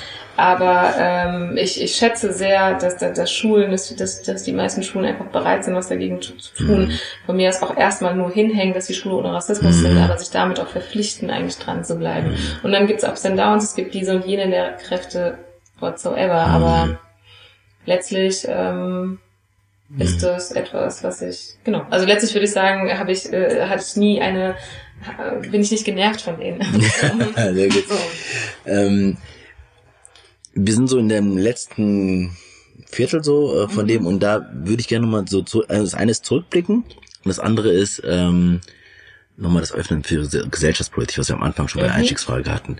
Ähm, aber vielleicht erstmal rückblickend, du hast eine lange Erfahrung und eine lange Zeit in diesem Job. Ähm, was macht dieser Job oder was hat dir dieser diese Arbeit mit Pluralität und all das, was du gerade, was du heute schon beschrieben hast, ähm, was macht das mit dir? Was hat es dir gebracht? Mhm. Also was ist so eigentlich, wo du sagen würdest, naja, ich könnte auch Controllerin sein und so, es macht ja schon einen Unterschied, aber ähm, weil, wie du selbst beschrieben hast, es ist ganz viel Arbeit an einem selbst. Ähm, mhm. Mir fällt zum Beispiel dadurch auf, ähm, meine eigenen Bilder, die ich immer wieder habe, viel stärker als davor. Also und ähm, gerade jetzt auch, wenn ich nicht im Stress bin, merke ich krass, wie immer, also wo ich, ähm, ich sehe nur ein Symbol, ich sehe nur irgendetwas und gleich kommen Bilder und die Vorteile kommen hoch. Ähm, das ist so wie bei mir. Aber was hat, was hat dir die Arbeit gemacht? Was bringt sie dir? als Mensch? Mm, sehr viel. Also ich würde sagen, gerade im ständigen Austausch mit Menschen zu sein, hat mich, äh, also äh, auch das wirklich zu sagen, ganz, ganz viele verschiedene, ähm, also viele neue Perspektiven, Identitäten, wirklich Lebenswirklichkeiten immer wieder, ähm, diesen immer wieder zu begegnen und äh, sind auch eine Herausforderung für mich immer wieder, was Neues kennenzulernen und sich darauf einzustellen. Mhm. Ähm, mm, und äh, es macht mir letztlich, macht, also es, ist sehr viel mit Spaß und Freude verbunden. Mhm. Sehr, sehr viel. Ich habe super viel Spaß daran, an was ich mache. Ja. Ich glaube, ich kann mich an keinen Morgen erinnern, wo ich gedacht habe, oh nein. Ehrlich, wie geil das ist ja. denn, ja. Das ist echt, würde ich sagen, total Privileg. Riesensegen, ein Privileg tatsächlich mhm. irgendwie ähm, eine Leidenschaft irgendwie, die man irgendwann gefunden hat, ähm, dann auch in, in ins mhm. Berufliche ähm, mhm. zu, ähm, zu übersetzen oder dort tragen zu können. Ähm, du hast gefragt, was mich... Was dir das, was also was bringt dir das, was, was hat es mit dir welchen Einfluss? Ja, also tatsächlich, und, und das ist, ähm, das ist letztlich äh, ähm, weg von diesen ganzen Themen, Rassismus und so weiter und so fort, zu sagen, es geht doch eigentlich nur darum, dass es uns gut geht und dass wir glücklich sind. Mhm. Ich glaube, da kommt auch so meine sehr, ich würde sagen, überhaupt nicht religiöse, aber vielleicht spirituell religiöse wie auch immer Seite hervor, wo ich sage, genau, das ist das Wichtigste, mhm. wir müssen alle glücklich sein und miteinander klarkommen. Mhm. Und ähm, am Ende des Tages ist mir das egal dann, ne? wie nenne ich was, darf ich noch diesen jenes sagen? Mhm. Ja, dann sag doch, was du willst. Dann sag doch halt Migrantenkinder, sag doch halt Ausländer, ist mir egal. Aber irgendwie zu gucken, wir haben doch trotzdem eine gemeinsame Basis und die ist gut miteinander klarzukommen. Mhm. Und ähm, und ich denke sozusagen, also das ist etwas, das, ich glaube, das ist eines der Ziele, mhm. ne? nicht zu sehr an so Kleinigkeiten mhm. irgendwie rumzuhaben, sondern das große Ganze zu entdecken. Und, äh, und es bringt mir sehr viel, weil ich das Gefühl habe, ja, das läuft ganz gut. also es läuft irgendwie gut, irgendwie mit, mit Personen darüber zu sprechen, mit Menschen dazu zu arbeiten. Und Aber ich meine, genau das ist, also das auch auf der einen Seite wenn du beschreibst, und das kann ich auch so beschreiben, in den Trainings, in den Konstellationen, in denen wir zusammenarbeiten, funktioniert es ganz gut. Und jetzt gucken wir aber nach draußen, mhm. in die Gesellschaft, in Politik. Ähm, würdest du das dann genauso beschreiben? Also so, und also wie siehst du sozusagen deine Arbeit? Das ist das eine, es läuft, es funktioniert, kriegt mehr Aufträge, das ist so, es ist viel ähm, sichtbarer und so weiter. Aber wir haben ähm, gesellschaftlichen Entwicklung, die ja überhaupt nicht in die gleiche Richtung geht. Voll, naja, und deshalb mm, warum, ist die Frage, warum ich das mache, vielleicht auch, was ich auch nochmal ergänzen sollte, ist äh, das Gefühl der Verantwortung, was mhm. ich sehr stark empfinde und ich weiß nicht, wer mir die Verantwortung gegeben hat, aber so, dass ich mir selbst letztlich, mhm. aber Verantwortung zu tragen für ja, gesellschaftliche Entwicklungen, mhm. weil ich Teil der Gesellschaft bin und mhm. weil ich irgendwie was dagegen machen muss und ähm, und auch was dagegen machen kann. Mhm. So. Ähm, und um hinterher, also was heißt hinterher, um immer sagen zu können, so egal in welcher Phase ich jetzt bin, so mhm. ich habe was, also ich, ich habe beigetragen, ich habe irgendwie versucht etwas ähm, zu tun. Ähm, und naja, die Entwicklungen natürlich, hm, ich weiß nicht, ob die mich so traurig machen, das hattest du ja auch nochmal mhm. beschrieben, ne? ob die mhm. mich äh, ich, natürlich ist es unser tagtägliches Thema, irgendwie zu gucken, okay, was ist jetzt passiert, mhm. irgendwie ein neuer Anschlag da und jetzt mit Lübcke zum Beispiel, mhm. mit dem Mord. Ähm, natürlich bin ich irgendwie empört, ähm, überrascht, überrascht bin ich irgendwie nicht und ich habe das Gefühl, das ist etwas, womit wir in verschiedenster Form immer wieder die ganze Zeit zu tun haben. Ich glaube, es muss einfach bei, also kontinuierlicher irgendwie eine kontinuierliche Arbeit sein, ein kontinuierlicher Kampf sein. Ich kann dir aber gar nicht so gut beschreiben, warum mich das nicht runterzieht oder sowas. Mhm. Es zieht mich einfach nicht runter. Nicht? Nö. Das ist interessant. Es zieht mich, nö, überhaupt nicht. Also was mich ich gerade, was mich runterzieht, ist irgendwie, ähm, weiß ich nicht, wenn ich einen Platten habe oder sowas. ja, also, also ja. das ist nicht das Ding. Ich würde eher sagen, es fordert mich nochmal heraus. Auf, und ich denke mir, wir sitzen dann auch hier am Tisch, genau hier tatsächlich. Mhm. Wir überlegen, gut, okay, was machen wir jetzt da draus? So, lasst uns doch eine Veranstaltung machen dazu und so weiter. Natürlich verändern wir damit nicht die große mhm. weite Welt. Aber, aber vielleicht, um das nochmal zu beschreiben, ja. was ich meine ist, ähm, und dann ist natürlich, wie gehen Menschen damit unterschiedlich auch um. Ja. Ähm, aber was ich, also Aufstieg AfD ist eine. Dann gucken wir sozusagen aber auch außerhalb von Europa, dass da schon ähm, mhm. viel länger und viel ähm, größer bis in die Regierung hin, mhm. dass sie ankommen. Dann guckst du äh, über den Teich bei Trump, dann guckst, siehst du den Brexit, dann denkst du, so, ähm, das ist das eine. Und das andere ist, ähm, dass Menschen viel offener und hemmungsloser auch ähm, menschenverachtende Dinge sagen, mhm. genau. Und nicht nur Social Media, sondern darüber hinaus, mhm. ähm, dass es mehr zu Übergriffen kommt und all solche Sachen. So, und das ist das, was ich meine mit der Beschreibung und denke so, und jetzt Naika Furutan beschreibt das mit äh, präfaschistischer ähm, mhm. Ära. Und vor zwei Jahren hätte ich noch gesagt, das ist Schwachsinn. Mittlerweile äh, bin ich mir da gar nicht mehr so sicher, also ob das ähm, alles so gut ausgeht. So, das ist das, was ich so beschreibe und dann äh, denke ich mir so, okay, ähm, trotzdem die Arbeit weiterzumachen, aber ähm, also die Wirk Wirkung von dem, was wir machen, jetzt ist nicht, jetzt habe ich nicht die Idee, dass meine Arbeit dazu bringt, dass das alles äh, nicht mehr da ist, aber ähm, es ist noch schwieriger, Verbündete zu finden und sozusagen breites Echo, auch Öffentlichkeit, medial und so weiter zu finden. Mhm. Ja, wobei ähm, würdest du, also ich meine, die Frage ist, und jetzt? Ja, ja. Wir können das jetzt alles beschreiben mhm. und sagen, genau, was sind die Entwicklungen, mhm. auf jeden Fall, Trump und Co. und so weiter und so mhm. fort, Orban. Ähm, überall ganz schlimm, nicht nur hier. Mhm. Okay. Dann beschäftigst du dich Auswandern. Ja, ja, ja. Also ich meine, aber da ist, wo auch immer ich auswandere, ist es dann besser irgendwie. Und ähm, will ich das überhaupt? Nö, ich will ja auch gar nicht auswandern. Ähm, darüber, weil das erzählen mir ja viele, ja. gerade viele äh, Menschen of Color, Deutsche of Color, die sagen, ah, ich kenne kaum noch jemanden, der über Auswandern nicht nachdenkt. Echt? Hä? Mhm. Also warum? Okay, also direkt auswandern, nein, ich weiß nicht. Also ich habe voll Respekt davor, wenn Leute das irgendwie sagen, ich kann das einfach nicht aushalten, das mhm. mir ist mir zu viel irgendwie, was hier gerade passiert. Aber ich äh, würde vielleicht auch hier wieder die andere Seite sein, äh, andere Seite der Medaille sehen es gibt immer mehr Bündnisse, es gibt mhm. immer mehr Allianzen, mhm. also der Schrei nach, jetzt müssen sich noch Queer und LGBTQI mhm. und, und die und jenes und so weiter, Muslime, queere Muslime, blub. Also ich meine, das wird doch immer größer und komplexer und dieses Hybride, was ich eingangs meinte, wird doch eigentlich viel deutlicher, auch wenn es 80 Prozent der Gesellschaft vielleicht nicht mhm. versteht, wenn nicht sogar 90. Aber das fängt, also wir sind und nee, wir sind mehr und teilbar und so weiter und so mhm. fort. Also ich finde es wie eine gleichzeitig findet sozusagen auch eine immer größere Solidarisierung statt gerade weil es diese Entwicklungen mhm. gibt, die du mhm. beschrieben hast. Und wo ich mir denke, ja genau, es läuft halt alles mhm. parallel. Mhm. Das muss ich noch fragen in dem Kontext, weil ich weiß nicht, ob du darauf hinaus wolltest, aber ich habe jetzt auf eurer Homepage ähm, heute nochmal gesehen, ähm, dieses Buch, Identitätspolitik. Triggerwarnung. Äh, Triggerwarnung, genau. Ja, genau. Triggerwarnung, Identitätspolitik. Äh, wann ist es rausgekommen? Das ist vor kurzem rausgekommen. Cool, sehr Im schön. Im Mai. Perfekt. Ähm, warum habt ihr das Buch geschrieben ähm, und ähm, um was geht es da eigentlich? Wir haben das Buch genau deshalb geschrieben, eigentlich gut, dass du es erwähnst, ähm, weil wir, genau, wir reden alle vom Rechtsruck und von dem Problem. So, wie gehen wir dann damit um? Ähm, Identitätspolitik wird oft, oder linke Identitätspolitik wird oft als ein Grund gesehen. Äh, naja, das ist der Grund, warum ähm, äh, Rassismus, Antisemitismus und der Hass gegen Minderheiten wieder so gestiegen ist, weil diese ganzen Minderheiten angefangen haben, ihre Bedürfnisse zu artikulieren. Und das wird so ein bisschen bashing, also ähm, bashing-mäßig wird das äh, die Identitätspolitik genannt. Also ich würde sagen, es ist eher negativ behaftet, da bin ich ja, ja, ganz klar zu sagen in den USA, so Mark Liller hat ja irgendwie das äh, nochmal, hat, hat fast schon, so könnte man sagen, die Identitätspolitik für, als verantwortlich erklärt für den Aufstieg von Trump oder von Rechtsnationalisten.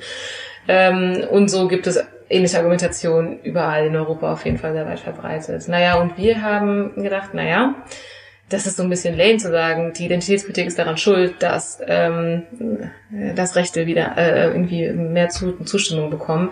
Aber kann da nicht auch was dran sein? Mhm ähm, um nicht letztlich äh, die Bedürfnisse von Minderheiten als schuldig irgendwie mhm. sozusagen zu erklären, um Gottes Willen, darum geht's gar nicht. Das ist total richtig und wichtig und notwendig, natürlich. Also mhm. klar, dafür stehe ich und arbeite ich mhm. auch, ist gar keine Frage. Marginalisierte Positionen, also wenn es auch um Frauen geht, wenn es um Muslime geht, um Schwarze äh, und so weiter und so fort. Also diese, dass sich diese Gruppen, äh, die gar nicht homogen sind, ne? aber du weißt, wie ich es meine mhm dass sie sich äußern, dass sie Bedürfnisse einfordern, ihre Rechte letztlich, mhm. ist klar, ist ein Muss auf jeden Fall.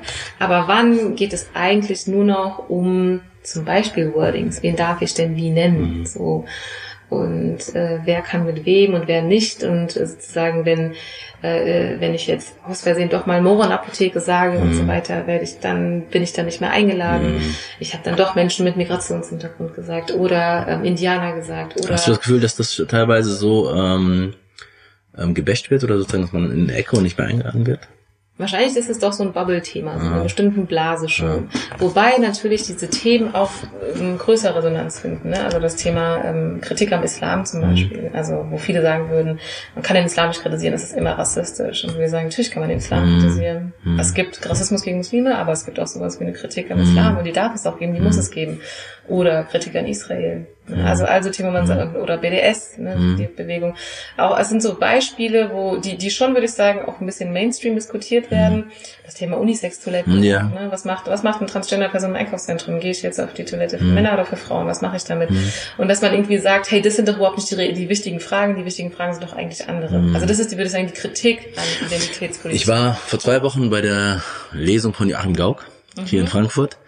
Und ich habe mich schon sehr darüber geärgert, über das Buch ähm, und auch über so ein paar Sachen. Also bei vielen würde ich sagen, mhm. ja, das ist eine gute Beschreibung, aber ähm, gerade wenn es um das Thema äh, Migrantinnen und so weiter drauf zu sprechen, finde ich, dass der da wenig differenziert ist, ähm, wie er bei den äh, besorgten Bürgern ist. Mhm. Ja, Auch da sagt er, ja, die sind nicht alle gleich und so.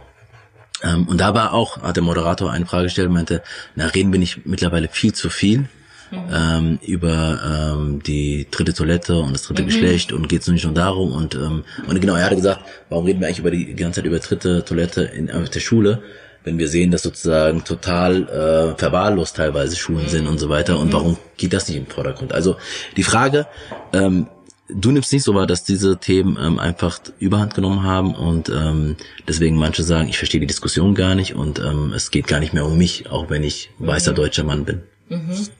Ähm, doch, also wir sehen das ja als ein mhm. Problem. Mhm. Beziehungsweise, mh, ich finde das eigentlich eine spannende Frage, die, ich, die mhm. er ihm gestellt hat. Also warum reden wir nicht über die verwahrlosen Schulen? Wichtig ist für uns zu sagen, ja, keine in Anführungsstrichen Opferkonkurrenzen mhm. anzulegen, ne? zu sagen, das ist jetzt wichtiger als das andere, wir müssen erstmal das klären. Wobei hier klar ist, klar, die Schule muss erstmal in einem Zustand sein. So, das ist doch mhm. irgendwie klar. Aber das hat jetzt erstmal nichts mit der dritten Toilette zu tun. Das ist ein, das ist ein, das ist ein anderes Thema, beziehungsweise genau. da geht es eigentlich. Kein Entweder-Oder. Es gibt kein, genau, es gibt kein Entweder-Oder und, und letztlich könnte man auch sagen, naja, klar, es geht erstmal darum, dass das Gebäude überhaupt steht. Also je nachdem irgendwie unterschiedlich. Und viele, genau, viele haben sich verabschiedet von diesem Diskurs auch. Ne? Viele ja. sagen, ich weiß gar nicht, genau. es geht. Genau. Und, und, und diesen, äh, und dann kriegt man wahrscheinlich nur irgendwie gefiltert irgendwie mit. Ja. Menschen fordern eine dritte Toilette ja. und dann wird es aufgenommen wie mit, ja, haben wir nichts Besseres zu tun, mhm. als jetzt über eine dritte Toilette zu streiten. Mhm. Wo dann ver vergessen wird, worum geht's eigentlich mhm. so irgendwie. Und, mhm. und es geht nicht darum, dass das, ähm, das ist wichtig übrigens, dass, dass, dass, die, dass, dass die Leute, dass das Menschen vorgeworfen wird, ihr habt ja Privilegien, mhm. ihr wisst, ob das ihr, in dem Beispiel zu bleiben, du weißt, ob du Mann oder Frau bist, deshalb weißt du, auf welche Toilette du gehen kannst. So, ähm, das ist kein Privileg, das ist ein gutes Recht. Mhm. Und was sozusagen Transgender-Menschen wollen, ist einfach nur ihr Recht. Sie fordern eigentlich nur ihre Rechte mhm. ein. So, sie wollen auch das Recht haben, mhm. kein Problem haben zu müssen, welche mhm. Toilette sie gehen irgendwie. Und, und, und das nicht einzuteilen in, ihr habt die Macht, ihr ja. seid die Privilegierten, wir sind die Marginalisierten, sondern irgendwie eine andere Sprache zu finden, mhm. ist etwas, das ist ein Thema von diesem Buch, wo es um ganz mhm. viele solcher Themen geht. Mhm. Also wann es wird sozusagen Schluss gemacht mit Politik und wann geht es eigentlich nur noch um Mimimi und sonst wie, mm. sondern also wo vergessen wir eigentlich, ähm, äh, dass, es, dass es ein demokratisches Bedürfnis ist, irgendwie mm. so, was völlig legitim ist. Absolut.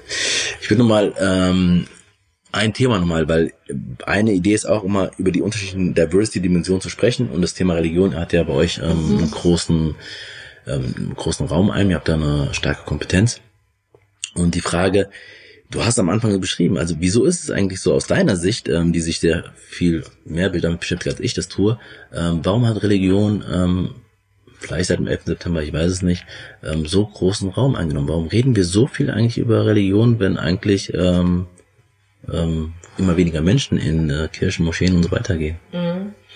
Ähm, ja, das ist das Projekt, das ich hier dann gestartet mhm. hatte zu diesem Thema, beziehungsweise ähm, ja, was welche Rolle spielt eigentlich Religion? Mhm.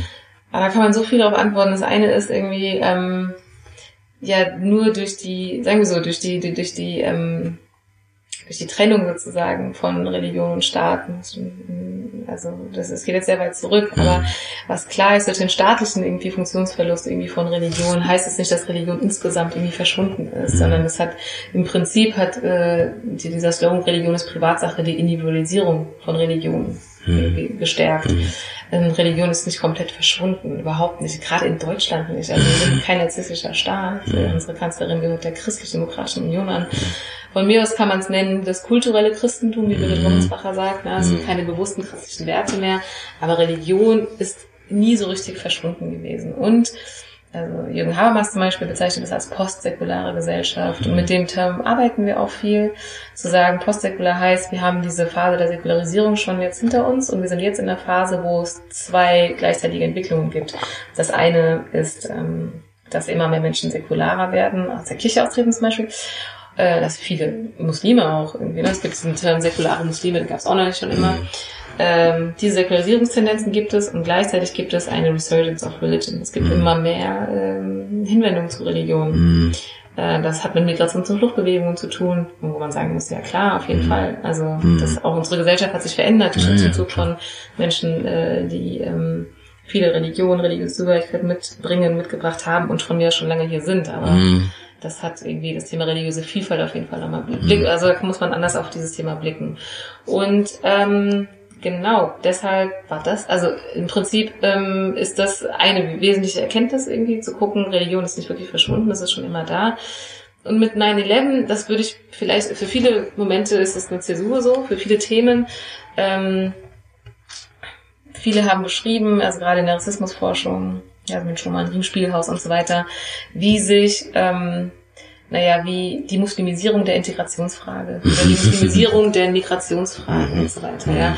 Also, dass wir Gastarbeiter hatten, mhm. Ausländer, Fremde und mhm. irgendwann waren es dann halt die Muslime, mhm. wo die italienischen Gastarbeiter plötzlich keine Rolle mehr gespielt haben und so weiter. Warum eigentlich? Hm. Also so, das, das ist ein eigenes Thema, aber ähm, äh, zu sagen, dass die Fremden der rassistisch andere oft der Muslim ist heute unabhängig davon, ob er religiös ist oder nicht. Mhm. Und so reden wir viel über das Thema, ne? Religion, mhm. ähm, gefährlich oder nicht, der Islam. Wir reden wenig über das Judentum, wir reden, wenn es irgendwie um, um, um Juden und Jüdinnen geht, eher viel um das Thema Israel mhm. und so weiter.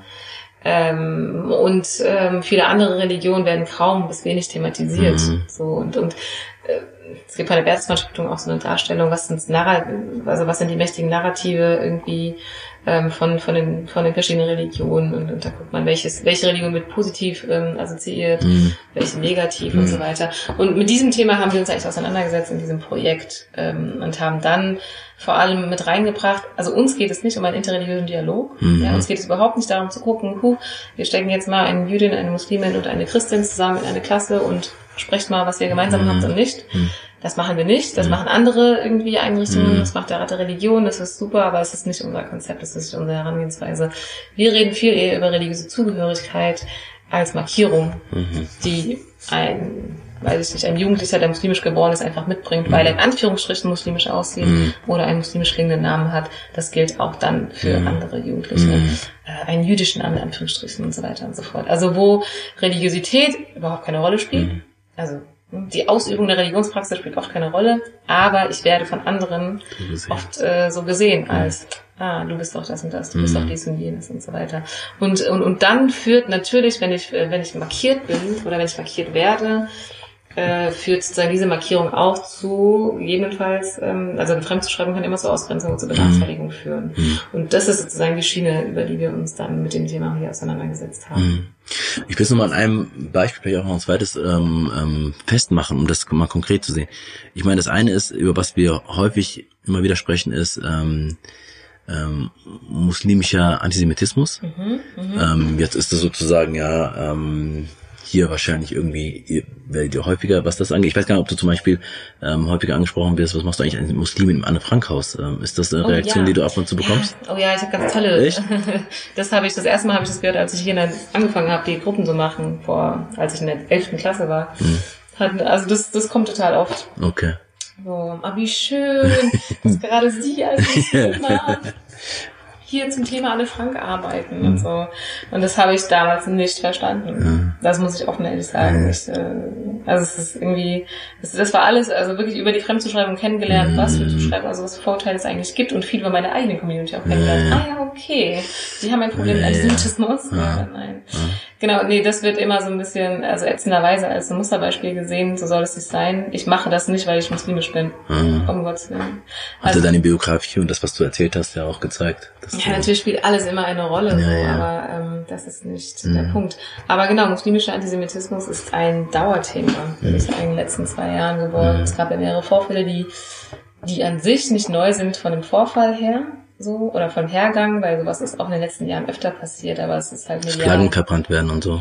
Genau, ja. oder das Mobbing irgendwie, mhm. oder also es waren muslimische Schüler, die einen jüdischen Schüler gemobbt haben, mhm. in Berlin zum Beispiel, und er mhm. hat dann die Schule verlassen. Mhm. Ähm, wir hatten auch vor zehn Jahren in Hessen hier so einen ähnlichen. Fall. Also da wollte die Familie nicht so ins öffentliche Radar und so weiter. Also deshalb irgendwie diese Fälle gibt es schon oft und das Thema ist überhaupt nicht alt. Ähm, überhaupt nicht alt heißt neu. Also es ist nicht mhm. alt, genau. Es mhm. ist irgendwie schon immer auch da. Und ähm, ja, also klar, ich werde oft angesprochen da auch mhm. mit, wie ist es mhm. denn? Ich hatte ein, ein Interview mal, ähm, das war ein Live-Interview mhm. im, im Radio das war echt interessant, weil ähm, es, es, es sollte darum gehen, was machen wir zum Thema Antisemitismus mhm. und wie gehen wir dann um mit dem Thema muslimische Jugendliche. Und die Moderatorin, wie gesagt, es war live. Mhm. Die Moderatorin hat die erste Frage, die sie stellte, ist, naja, hallo Frau Schema, Sie sind die pädagogische Leiterin, und dann Sie sind ja auch Muslime. Was haben Ihre Eltern Ihnen eigentlich beigebracht? Und ich so, ähm, äh. Also das war echt total absurd. Und das war wie gesagt, ich sag's nochmal, live. Ja. Hat dann so kurz innegehalten und hab gedacht, so, okay, ey, was ein Scheiß. Ja. Aber gut, das passiert dann halt. Ja. Sowas ja. bringt es dann halt mit sich dann, wenn man noch andere macht. Aber wie würdest du auch reagieren, dass sozusagen dieses, ähm, auch zu Recht, äh, teilweise dieses, ähm, aber teilweise auch Hypen von, ähm, dass vor allem der muslimische Antisemitismus der schlimme ist und der zugenommen hat und das sozusagen vor allem bekämpft werden muss? Mm. Ich würde sagen, es ist total wichtig, darüber zu sprechen. Ich bin eher genervt davon, wenn man immer wieder sagt, wir dürfen nicht darüber reden. Mhm. Weil Muslime sind ja auch selbst Opfer von Rassismus mhm. und wir dürfen sie nicht als Täter definieren, weil sie sind Opfer. Das stimmt, aber auch ein Opfer kann Täter sein. Auch, weiß ich nicht, ähm, eine behinderte Frau kann auch irgendwie sexistisch sein und ein schwarzer Mann kann auch irgendwie ähm, egoistisch sein. Also mhm. das sind zwei blöde Beispiele, aber ja, ich wollte sagen, jeder kann alles sein, so auf jeden Fall. Und dass Muslime antisemitisch sein können, ist jetzt auch irgendwie, mhm. ähm, das ist jetzt erstmal kein Drama dass wir so viel darüber geredet haben, hat schon noch was damit zu tun, ähm, weil plötzlich so eine Sensibilisierung dafür da war, ey, Moment, wir müssen was dazu machen. Mhm. Wir haben ein Problem mit Antisemitismus unter Muslimen. Klar kritisiere ich ähm, den, äh, diesen externalisierenden Fokus, so sind die anderen. Mhm. Das hat dann nichts mehr mit uns zu tun, mit der deutschen, weißen mhm. Gesellschaft, ähm, die sich sozusagen viel zu sehr und stark äh, kritisiert gefühlt hat. Und ähm, äh, dadurch, ups, die Störung jetzt. Ja, also, genau, die, die irgendwie gesagt hat, äh, oder die gesagt, die versucht dann dadurch irgendwie das Problem auf andere zu legen. Mhm. So. Das ist natürlich ein Problem und was man da, was damit natürlich auch passiert ist, ähm, wenn dadurch, ähm, äh, naja, Rechte auch das instrumentalisieren. Mhm. Also die AfD zum Beispiel bezeichnet sich als Israel-Freunde mhm. ähm, und, und äh, haben eine ganz klare islamfeindliche Agenda, ganz, ganz klar, braucht man nicht drum reden, sind auch ganz klar antisemitisch übrigens, mhm. aber instrumentalisieren dann dadurch das Thema Antisemitismus mhm. für ihre eigenen Zwecke nehmen und dann mhm. sagen, keine Muslime mehr in Land. Für mich ist es irgendwie ganz klar, dadurch, dass ich vielleicht auch noch einen eigenen Bezug habe, natürlich gibt es ein großes Problem also Israel Hass, die Feindschaft gegen Israel ist ein sehr weit verbreitetes Problem. Das kommt nicht von ungefähr. Das, ist, kann man, also wer sich damit auseinandersetzt, auch mit dem Islamismus übrigens, ähm, wird sehr schnell herausfinden, dass Feindbild Israel ist ganz zentral und wesentlich. Mhm. Und islamistische Narrative, islamistische Bilder haben sich sehr weit verbreitet in der muslimischen Community insgesamt, mhm. und zwar in den mehrheitlich islamischen mhm. Ländern.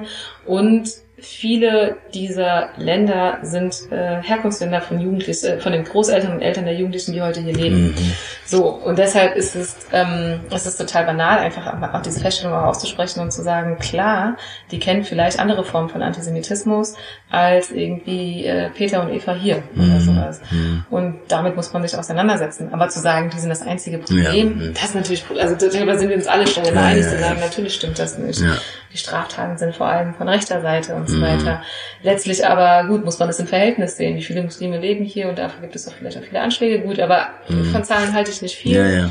Für mich ist ganz klar, es ist ein Thema, was man aufgreifen muss. Ich arbeite viel mit muslimischen Jugendlichen mhm. dazu, also wirklich in, in geschützten Räumen. Sehr auch. schön äh, um zu sagen, hey, ich nehme auch eure Rassismuserfahrungen mhm. ernst, aber das ist kein Freischein für andere Sachen. Mhm. Und ich habe die krassesten Sachen erlebt. Also da sagen Jugendliche so Sachen wie, ähm, es waren Geflüchtete aus Afghanistan, die gesagt haben, na ja, wir sind von den Taliban geflüchtet, aber hinter den Taliban stecken auch die Juden. Mm, Oder ähm, Starbucks, Facebook, alles für Juden, was machen wir jetzt? Also ich meine, es ist klar, die Welt ist in den Händen der Juden und so weiter und so fort.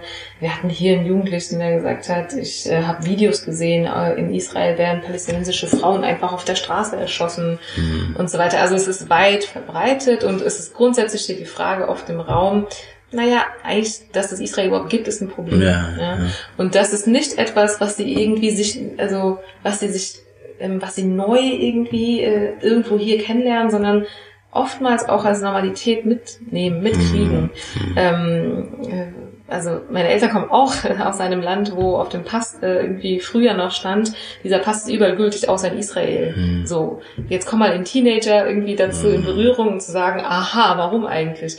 Und das unterfrage ich vielleicht gar nicht großartig. Also ich habe es gemacht, so, aber für viele ist es dann noch ein Stück weit Normalität. Genau.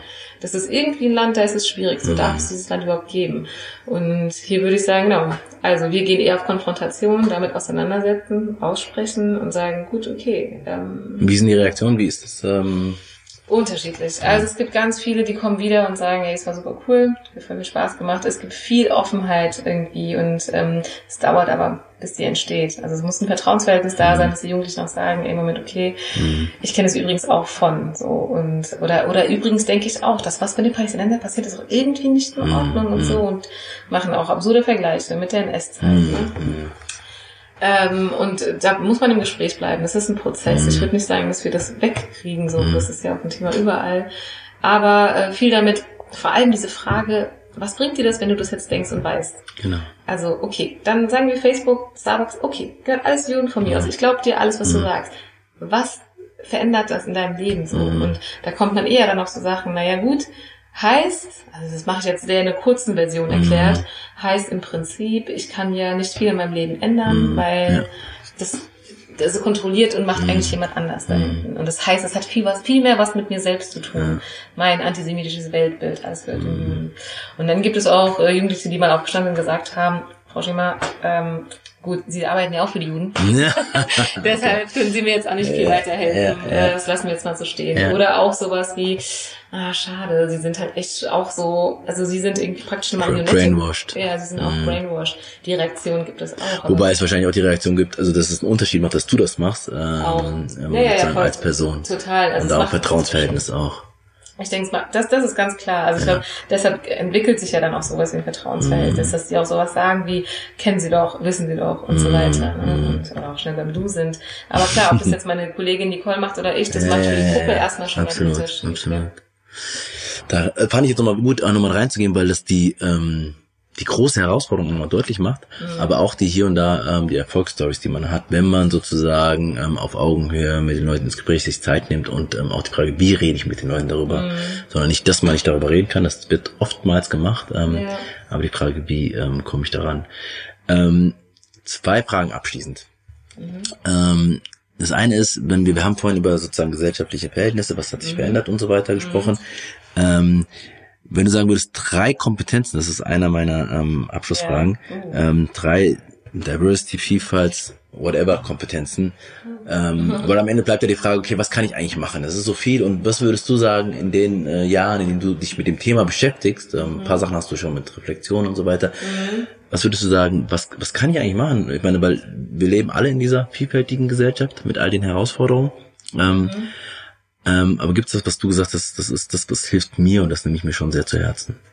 Du meinst Kompetenzen, Dinge, die ich ähm, Kompetenzen naja. oder Dinge, die dir helfen, die, die wichtig, die du wichtig äh, für wichtig hältst, damit wir ähm, ein besseres Miteinander wieder pflegen in der Gesellschaft.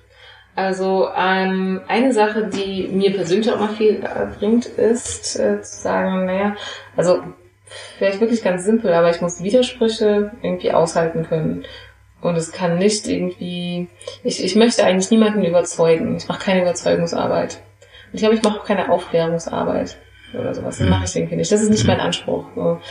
Ähm, ich möchte Leute irritieren mhm. und ich, ich lasse mich auch irritieren. Mhm. Und vielleicht ist das auch ganz wichtig, mich selbst auch mal wieder irritieren zu lassen. Ich bin mhm. überhaupt nicht überzeugt von mir selbst.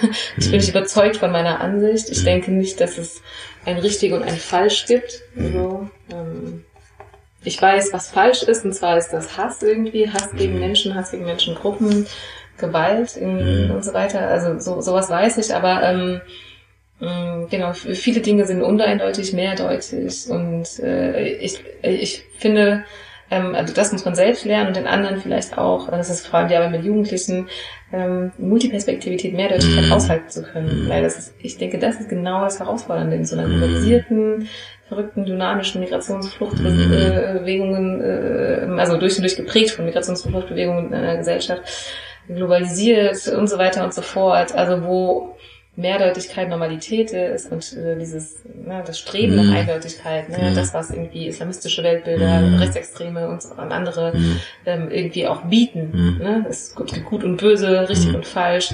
Irgendwie da rauszukommen, das aufzubrechen und mir selbst auch mal wieder zu sagen, na ja, irgendwie ähm, ich muss es aushalten können. Mhm. Keine Nazis, mhm. aber alles andere irgendwie schon. Ähm, mhm. das ist eine Kompetenz. Ich denke, das ist, das ist nicht, die hat man nicht auf einmal gelernt, sondern mhm. das, die ist so begleitend. Das ist, ein, das ist ein Prozess, ein Work in Progress. Mhm.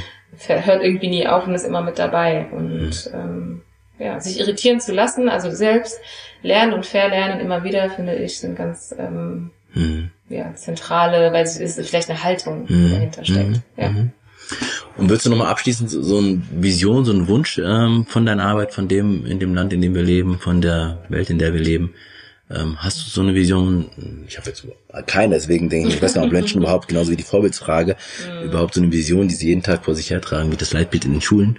Mhm. Ähm, aber gibt es da irgendwas, wo manchmal vielleicht abgeschwächt eher ein Wunsch oder so? Ja, ein Wunsch. Ein Wunsch für was wäre jetzt so die Frage. Ich meine, ich ähm,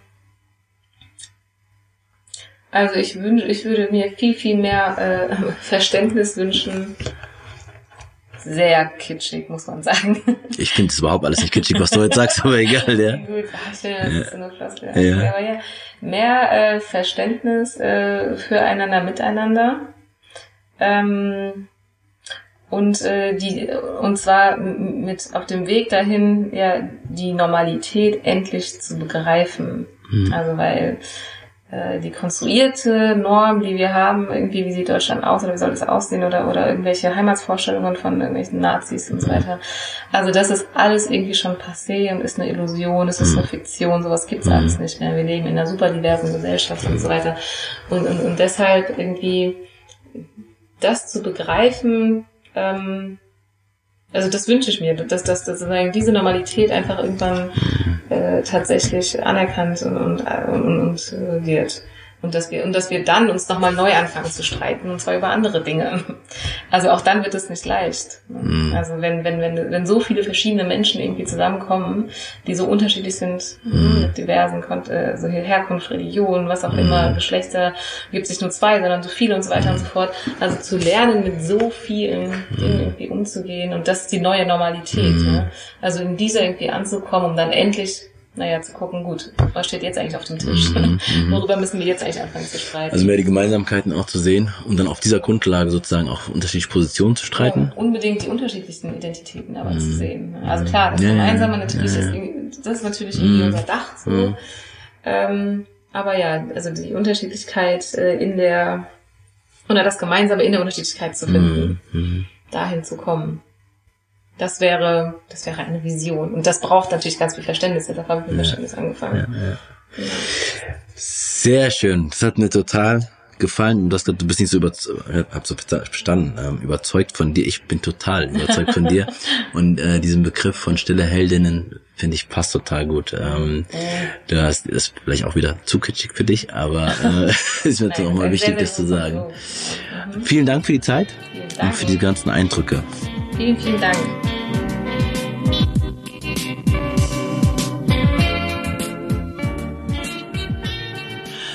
Was für eine tolle Gesprächspartnerin. Das Interview ging länger als ursprünglich geplant. Aber es hat sich gelohnt, wie ich finde.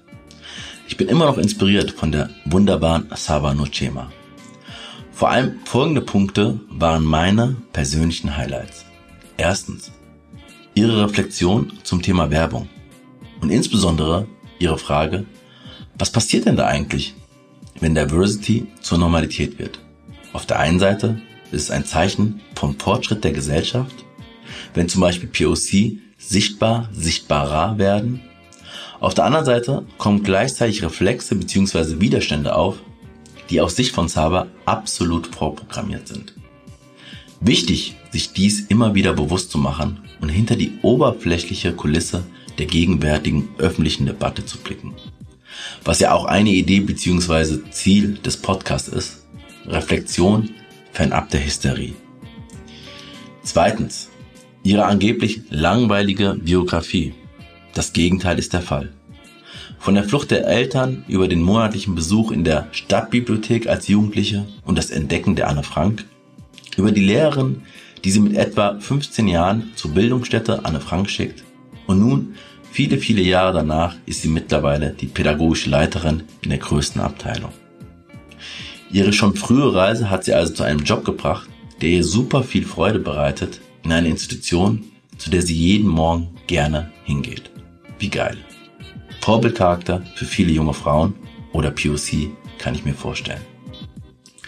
Was mich aber gleichzeitig nachdenklich gemacht hat, bei wie vielen jungen muslimischen Menschen in diesem Land hat der 11. September nicht nur eine Zäsur bedeutet, sondern sich auch auf die Berufswahl ausgewirkt. Ich glaube, es sind viel mehr, als uns bewusst ist. Und darüber sollten wir mehr sprechen. Drittens, Ihre Kritik am Begriff Diversity. Die ist mir nicht neu. Aber ich fand es gut, dass dies in diesem Podcast thematisiert wurde. Denn ich halte die Debatte für wichtig.